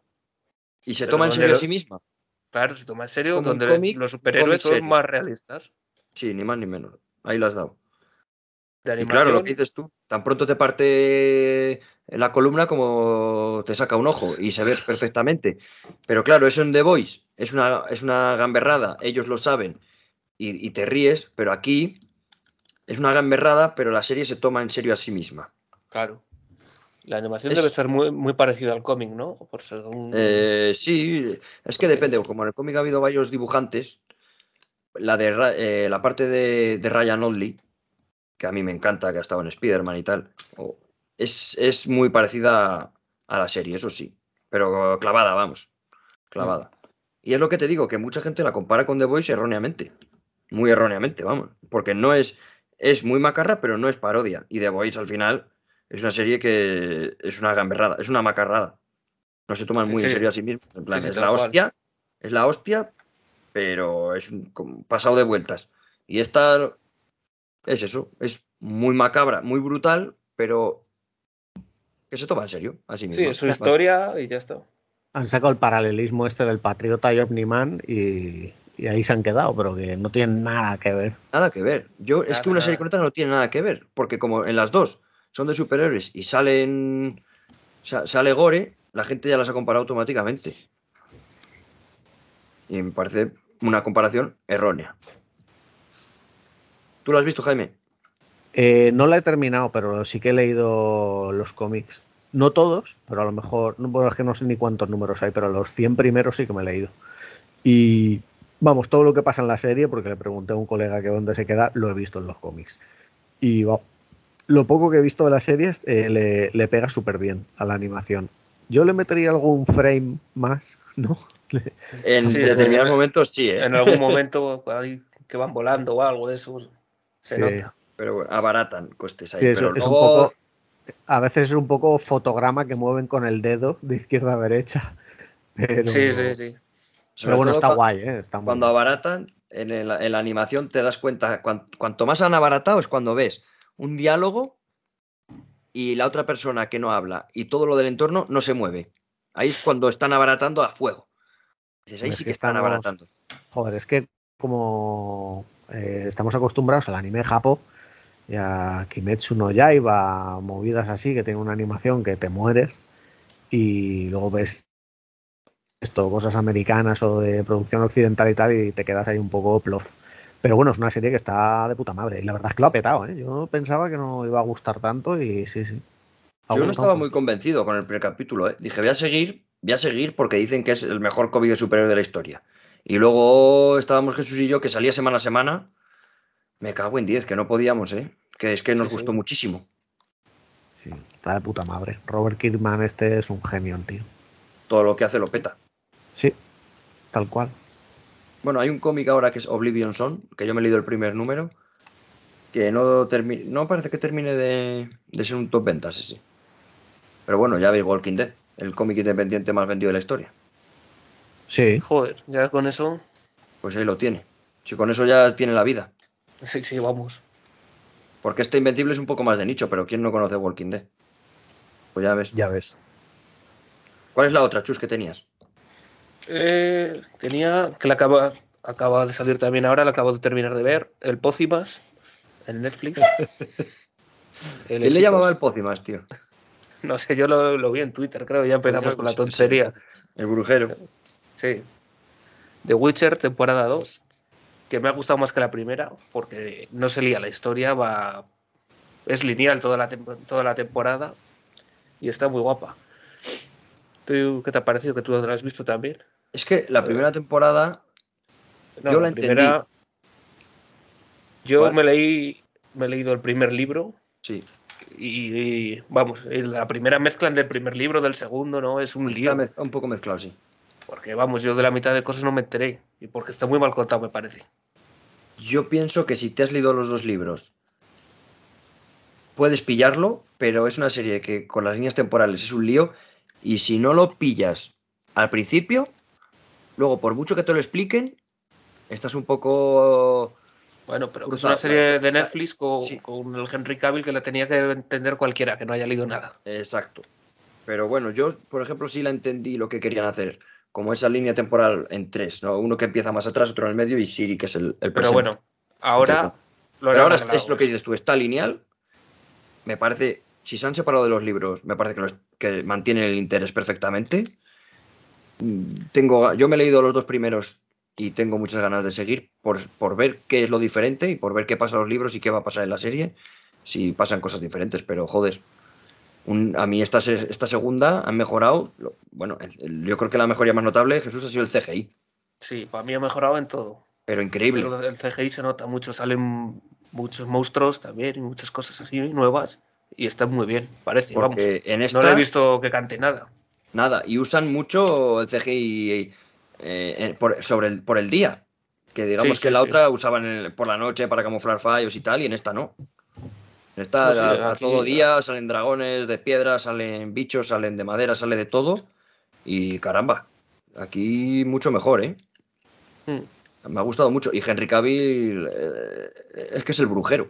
Para mí están bien todos. También la, la chica, la pero ya no es niña, la Siri. Siri. Siri está muy bien también. Sí. La que no, quizás, a ver, Jennifer la veo, pero igual es demasiado, no sé, no, en, el, porque- en el libro es como todavía eh, más, más, más insoportable que aquí. Sí. No sé si te, te acuerdas del primero, era, por- en plan, tú aquí no me termina de cuadrar. Eh, Jaskier, que la tiene un asco que no puede ni verla, siempre se están peleando. Y en el libro dices, vale, es normal, porque se llevan mal y porque la otra es muy asquerosa. Y aquí dices, joder, yo no me acordaba por qué se llevan tan mal. Por así decirlo, digo, no. Ya, sí, para mí ha sido la más floja también. Además, su historia también ha sido la más floja. O cuando no está, cuando no están juntos. Sí, si no están juntos te importa un poco menos. Sí, si estás deseando, yo estaba deseando que pasaran otra vez a, a Ciri y, a- y al brujo. Digamos que cuando entra Jennifer, a veces miras Twitter, Sí, sí, sí. por decirlo de una manera. Pero vamos, Sí, aún porque, así eh, muy bien, ¿eh? Sí, se me ha pasado a mí, se me ha pasado volando la temporada, me, he visto, me la he visto en nada, en dos días. Y, ahí luego vemos Caer Moren, que Sí. yo me lo imaginaba así. Es que es una recreación de Caer Morgan perfecta, tío. Me encanta el castillo ese de, de Kaer Morhen con, con todo destruido. Como. Bueno, ¿tú, Jesús, has visto la película de animación de Netflix? Mm, creo que no, no lo sé. Tienes que verla, ¿eh? En plan, automático. Mañana No la ves. suena. Es buenísima, es la historia de Besemir, de joven. Sí, Y se sí, ve- No, no me suena, no me suena nada. Y se ve el saqueo de Kaer Morgan. En plan, cuando dice, Buah, porque nos quitaron el mutágeno que para hacer brujos. Pues en, Se en ve- esa peli se ve. Se En ve plan, te cuenta esto. Cómo estaba el castillo antes todo. Exacto, se ve todo. En todo en su esplendor, cuando había cientos de brujos y las pruebas a los niños, todo eso se ve. Sí, porque ahora quedan cuatro. Quedan cuatro contados. Me- es que me gusta mucho todo eso y cómo lo tienen ahí montado. Van en invierno, como que van a hibernar, ¿no? A recuperarse de. relle- Como Mm. dicen ellos, recuperarnos de las heridas, rellenar elixires y, y a volver afuera. Sí, lo mismo, eso sí que es como los libros, igual. Eso me gusta mucho. Luego, lo que sí que lo imaginaba tal cual, como en los libros, es el santuario de Melitele, donde está Neneke y eso, que sale en el primer libro. Sí, que que curarse. ¿Verdad? Eso, cuando lo he visto, digo, es como yo lo- me lo he imaginado. Es que hay muchas cosas que las han clavado, tío. Me gusta mucho. sí, está bien. Sardinilla, Sardinilla mola, ¿eh? Y ya es un Sardinilla, putazo en esta Sardinilla. temporada. Pues ya es el protagonista. ¿Cómo mola? Qué bien canta en inglés, ¿eh? El cabrón. Yo lo escucho en español, no lo Ay, escucho es, en inglés. es de las pocas series que veo en versión original por eso, porque me parece que Henry Cavill clava la me- caracterización de Geralt. A mí me gusta la voz que le ponen en la traducción, ahí, la voz así ronca. ¿Alguno habéis visto The Witcher o tenéis pensado? Tú, Jaime, me has dicho antes que sí, ¿no? Que la ibas a ver. Sí, sí, esta semana el fin de me pego el maratón y me la veo enterita. La primera me gustó, ¿eh? me pareció un poco así serie B, Pero Sí, esta no, no, ¿eh? no, Esta cuánta calidad. En algunas cosas sí que lo parecía, pero bueno. Esta ya te digo que es- está mucho mejor. Pero me moló y tengo ganas de ver la segunda, la verdad. Tú, Juan, ni sabes de lo que hablamos, ¿no? Sí, sé de lo que habláis, pero, sí, no, he caído, no quiero he caído en eso todavía. Pues es, es como cuando hablamos de Star Wars con Lolo, Sí, algo así. que sabe lo que es, porque hay que saberlo, pero que no está dentrísimo. Bueno, eh, Juan, ¿tienes algo por ahí? Pues mira, tenía apuntado una peli, un juego y una afición. La peli, lo hablamos un día aquí, lo comenté fuera de micros y lo, lo dijo, buenísima, buenísima, la tenéis que ver. Y yo creo que es la mejor peli que he visto este año. Es una peli de 2016, un anime que se llama Your Name. Ya ves, yo viendo un anime. Pero me encantó. ¿La has visto? Sí, sí, muy buena. A mí me encantó. Es la historia. Son dos chicos, un chico que vive en Tokio y una chica que vive en un pueblo. Y como que por la noche se les in- se intercambian los cuerpos, ¿no? Y entonces eh, al principio es una cosa rara y luego como que lo van entendiendo y empiezan a comunicarse. Y bueno, de ahí luego pasan unas cosas que, bueno, al final de la película es acojonante. Yo os la recomiendo 100% y Lolo os Está diría en lo Netflix, mismo. además, ¿no? Lo dijisteis. Sí, la vi en Netflix. Y es la peli que más me ha gustado. Esa, bueno, y por recomendárosla. Luego tengo un juego que hemos hablado también de aquí, aquí un par de veces de él, que es que es el juego aparte. Yo sabes que soy de FIFA, Pokémon Go y poco más. Pero este año, eh, a raíz de... Lo recomendó aquí Lolo, luego me dio su ordenador y me dejó el juego metido y es el Disco Elysium. Yo es uno de los mejores juegos que he jugado en los últimos años. Es un juego de rol de mundo abierto, de estos típicos que se basa todo en las conversaciones y tal. Y me ha encantado, sobre todo la, la historia, la narrativa del juego es acojonante. Estás ahí como en una ciudad que se llama Rebachol, que viene de como de un golpe comunista que no salió bien y tal, entonces la gente está ahí un poco resquemada con eso. Tú eres un policía que te mandan a investigar ahí un asesinato y la primera noche te coges una borrachera de la hostia y el juego empieza ahí, con la habitación del hotel destrozada y... en calzoncillos. En calzoncillos, es una pasada de juego. La verdad que me está encantando y me lo voy jugando a poquito a poquito porque hay mucho que leer. Podría este juego podría ser mi lectura de este año también, porque es un juego que hay muchísimo que leer. Entonces, leer en la pantalla del ordenador, pues no me resulta cómodo. Entonces, a lo mejor le echo media hora y lo dejo y tal, pero la verdad me entretiene muchísimo. Un juegazo. Y luego, la afición que he cogido este año, que me ha dado por las naves de Lego de Star Wars, tío Afición cara, ¿eh? cara de cojones, os recomiendo Hostia. no caer en esto, ¿sabes? Y, pero ya hasta el punto de que me compro piezas de Lego y me pongo a modificar naves y tal. Me encanta, tío, pero es una afición cara, ¿eh? Tienes, la última ibas a comprarte la Razor Crest, ¿no? Eh, sí, pero esa es cara, esa de momento es, pero la última fue el caza estelar de Anakin Skywalker, que vi que lo iban a descatalogar y dije, esto hay que pillarlo. ¡Hala, tío, qué guapo! Pero ¿Sabes? luego es que ya te digo, y cojo piezas, ¿sabes? Piezas que tengo, compro piezas y las modifico luego, las pongo más detalle y tal, se me va un poco la olla. Hay veces que me estoy aquí, pues hasta la una y media de la mañana montando Legos, tío. Tío, yo siempre lo he contado de pequeño. Claro, yo de Star Wars lo he mamado en casa. Es que mi padre me lo ha metido desde pequeño en vena. Y me compraba los Lego. Y yo me arrepiento mucho, mucho. No me arrepiento, al final era un niño, tío. Un niño es un destroyer. Y de haber perdido muchas cosas de Lego de Star Wars. Pero cosas muy chulas. Yo tenía mi juguete preferido de Star Wars de Lego. Tenía muchas cosas, pero mi favorito y muy sencillo eran las naves de la amenaza fantasma, las naves amarillas. Tenía una que me gustaba mucho. El, dices eh, el caza de Naboo. Sí, me gustaba mucho, tío. Pues mira, Y la uno- perdí. Una de mis de mi de los arrepentimientos mayores de mi vida y lo tengo aquí que lo estoy viendo, que es el caza estelar de Naboo, que tiene también un tamaño parecido a, a, a estos que estábamos hablando ahora. Y tío, no sé por qué me dio de niño y lo pegué con superglue, ¿sabes? Lo monté Hostia, ¿en serio? y lo, y lo fui pegando con superglue, ¿sabes? Y, y ahora, claro, pues se me rompieron un, un par de piezas de estas de, digamos, de, de los motores de las alas, ¿sabes? Que son muy finitas y alargadas. Sí. Y claro, ahora me da miedo coger el alicate y sacarlas para reponerlas porque, claro, se me fue toda la olla. ¿Pero qué tenía yo? 11 años, 10. Claro, es que yo era muy pequeño, yo tenía cinco años o así, y pues todo lo perdía las cosas o las rompía, pues era muy pequeño. Y luego tenía, eso era uno, y otro que me encantaba era el droide de combate este marrón, ah, eh, más o menos así. Un es grande, sí, como un- muy unos grande. 30 centímetros, sí. Que ese- eso, eso me lo tuvo que montar mi padre. Yo era tan pequeño que no sabía, porque tenía gomas, tenía gomas. Ah, porque era qué, Lego Se Technic. hacía, era Lego, y se Era hacía como Lego bola. para más mayores. Claro, eran para más mayores. Se hacía bola y tú dabas una cosa hacía chup, y, y sacaba la pipa y se montaba el solo, como, como las naves que les llevaban hechos un Sí, sí. petillo. Así. Y ese sí que lo destrocé. Pues Pero de eso jugar, al final. Naves y vehículos. Nunca me he echado la bronca porque yo destrozaba las cosas de jugar con ellas. Eso sí. Pero joder, me arrepiento mucho de. Como, a ver, arrepentir.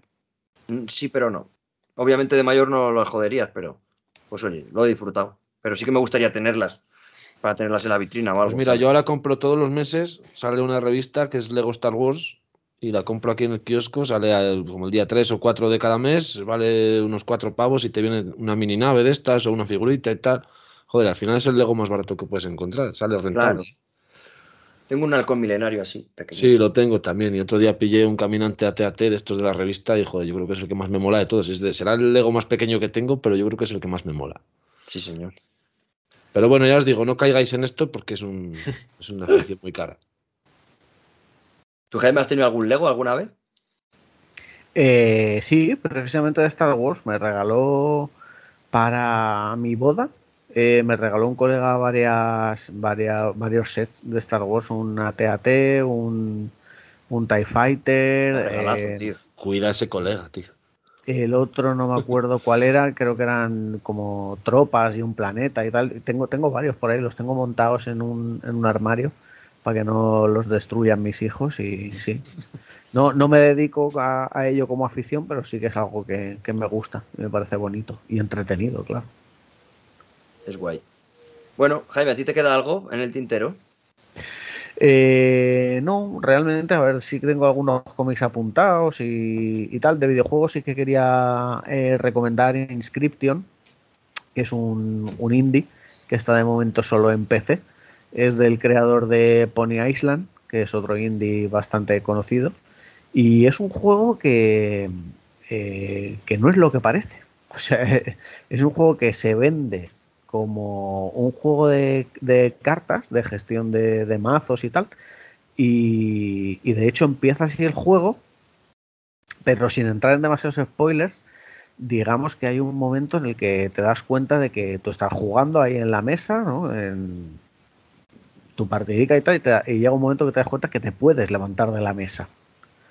Y a partir de ahí, pues empiezan a pasar cosas que afectan a la partida, ¿no? Entonces tú lo que tienes que conseguir es, eh, a través de lo que haces levantándote de la mesa, conseguir terminar esa partida. Y hasta ahí puedo leer. Pero luego. Un locura, ¿no? Es una locura, sí. Pero luego todo se va enrevesando y complicando hasta límites que no os podéis ni imaginar. Es una locura de juego. Uno de ya digo, de los juegos que más me han gustado este año, mmm, me atrapó, me tuvo eh, obsesionado y, y, bueno, tiene un lore y unas movidas que me jode no poder hablar de él abiertamente porque es que es que es cualquier cosa que cuente os fastidia la experiencia y de hecho yo creo que ya he contado demasiado. Pero es que de hecho recomiendo a todo el mundo. Está para PC únicamente de momento. Yo creo que eso funcionará hasta en una tostadora. Lo digo por si la gente dice, ay, es que mi tarjeta gráfica, no sé qué y uf, probadlo. O sea, de hecho, si Jaime, no, si no queréis comprarlo, eh, hay vías alternativas, pero echarle un ojo y echarle un ojo con vuestras propias manos, no en YouTube. Eso Eso, es. no, no vale porque os, os van a fastidiar la experiencia. dijiste, yo te leí que hasta decir la duración es un spoiler casi. Sí, sí, sí. No, No, joder, es muy loco, ¿eh? Claro, porque eso, lo que te digo, la premisa inicial es esa, o sea, partida de cartas que te das cuenta que fuera de la partida puedes hacer cosas que te van a ayudar a finalizar esa partida de cartas, pero el juego no se queda ahí. Y hasta ahí puedo leer. Qué guay, qué guay. Bueno, chicos, pues vamos a ir terminando porque el señor Evox no me va a dejar sino subir un podcast más largo. Y bueno, a ver, ¿qué, qué, qué tal os lo habéis pasado, Jesús? ¿Qué tal te lo has pasado? Muy bien, yo como siempre me lo paso muy bien, siempre aquí grabando. Bueno, Hoy que somos muchos, unos cuantos, pues mejor todavía. Un buen repaso. Sí, sí, sí. Un buen resumen en- en- de todo el año. Pues sí, y yo personalmente, gordo, gordo que quiera contar, no me he quedado nada en el tintero. No, yo tampoco. Eso sí es verdad. Y, y poco más. Tú, Juan, eh, ¿qué tal? ¿Qué tal? Eh, Joder, me ha gustado mucho estar todos, ¿eh? De verdad. Pues mira, yo eh, lo que me ha pasado que tenía cuatro cosas apuntadas y luego han salido otras dos o tres a medida que íbamos hablando. Me lo he pasado muy bien, he estado muy guay. Hemos estado aquí dos horas y media que se me han pasado como tres cuartos de hora, así que genial. Muy bien. ¿Y tú, Jaime, qué tal? La primera vez que vienes aquí a, a Pintando Ariamis. Nada, hombre, un placeraco. O sea, a mí esto de ponernos delante de Skype con el micro y tal, vamos, eh, como pez en el agua. Y si es hablando de cosas que nos gustan, como es habitual, pues, pues mejor aún. Y si es invitado por ti, pues mejor todavía. Sí, eh, eh, invitado, que sí, eh, invitado obligado, ¿eh? Si me dices, digo, este va a venir sí o sí, ya verás. No, pero me, Sí, me ha encantado que vinieses, ¿eh? Para mí significa mucho porque al final, pues es, a ver, un referente, ¿no? Por decirlo así. Es algo que yo siempre escucho.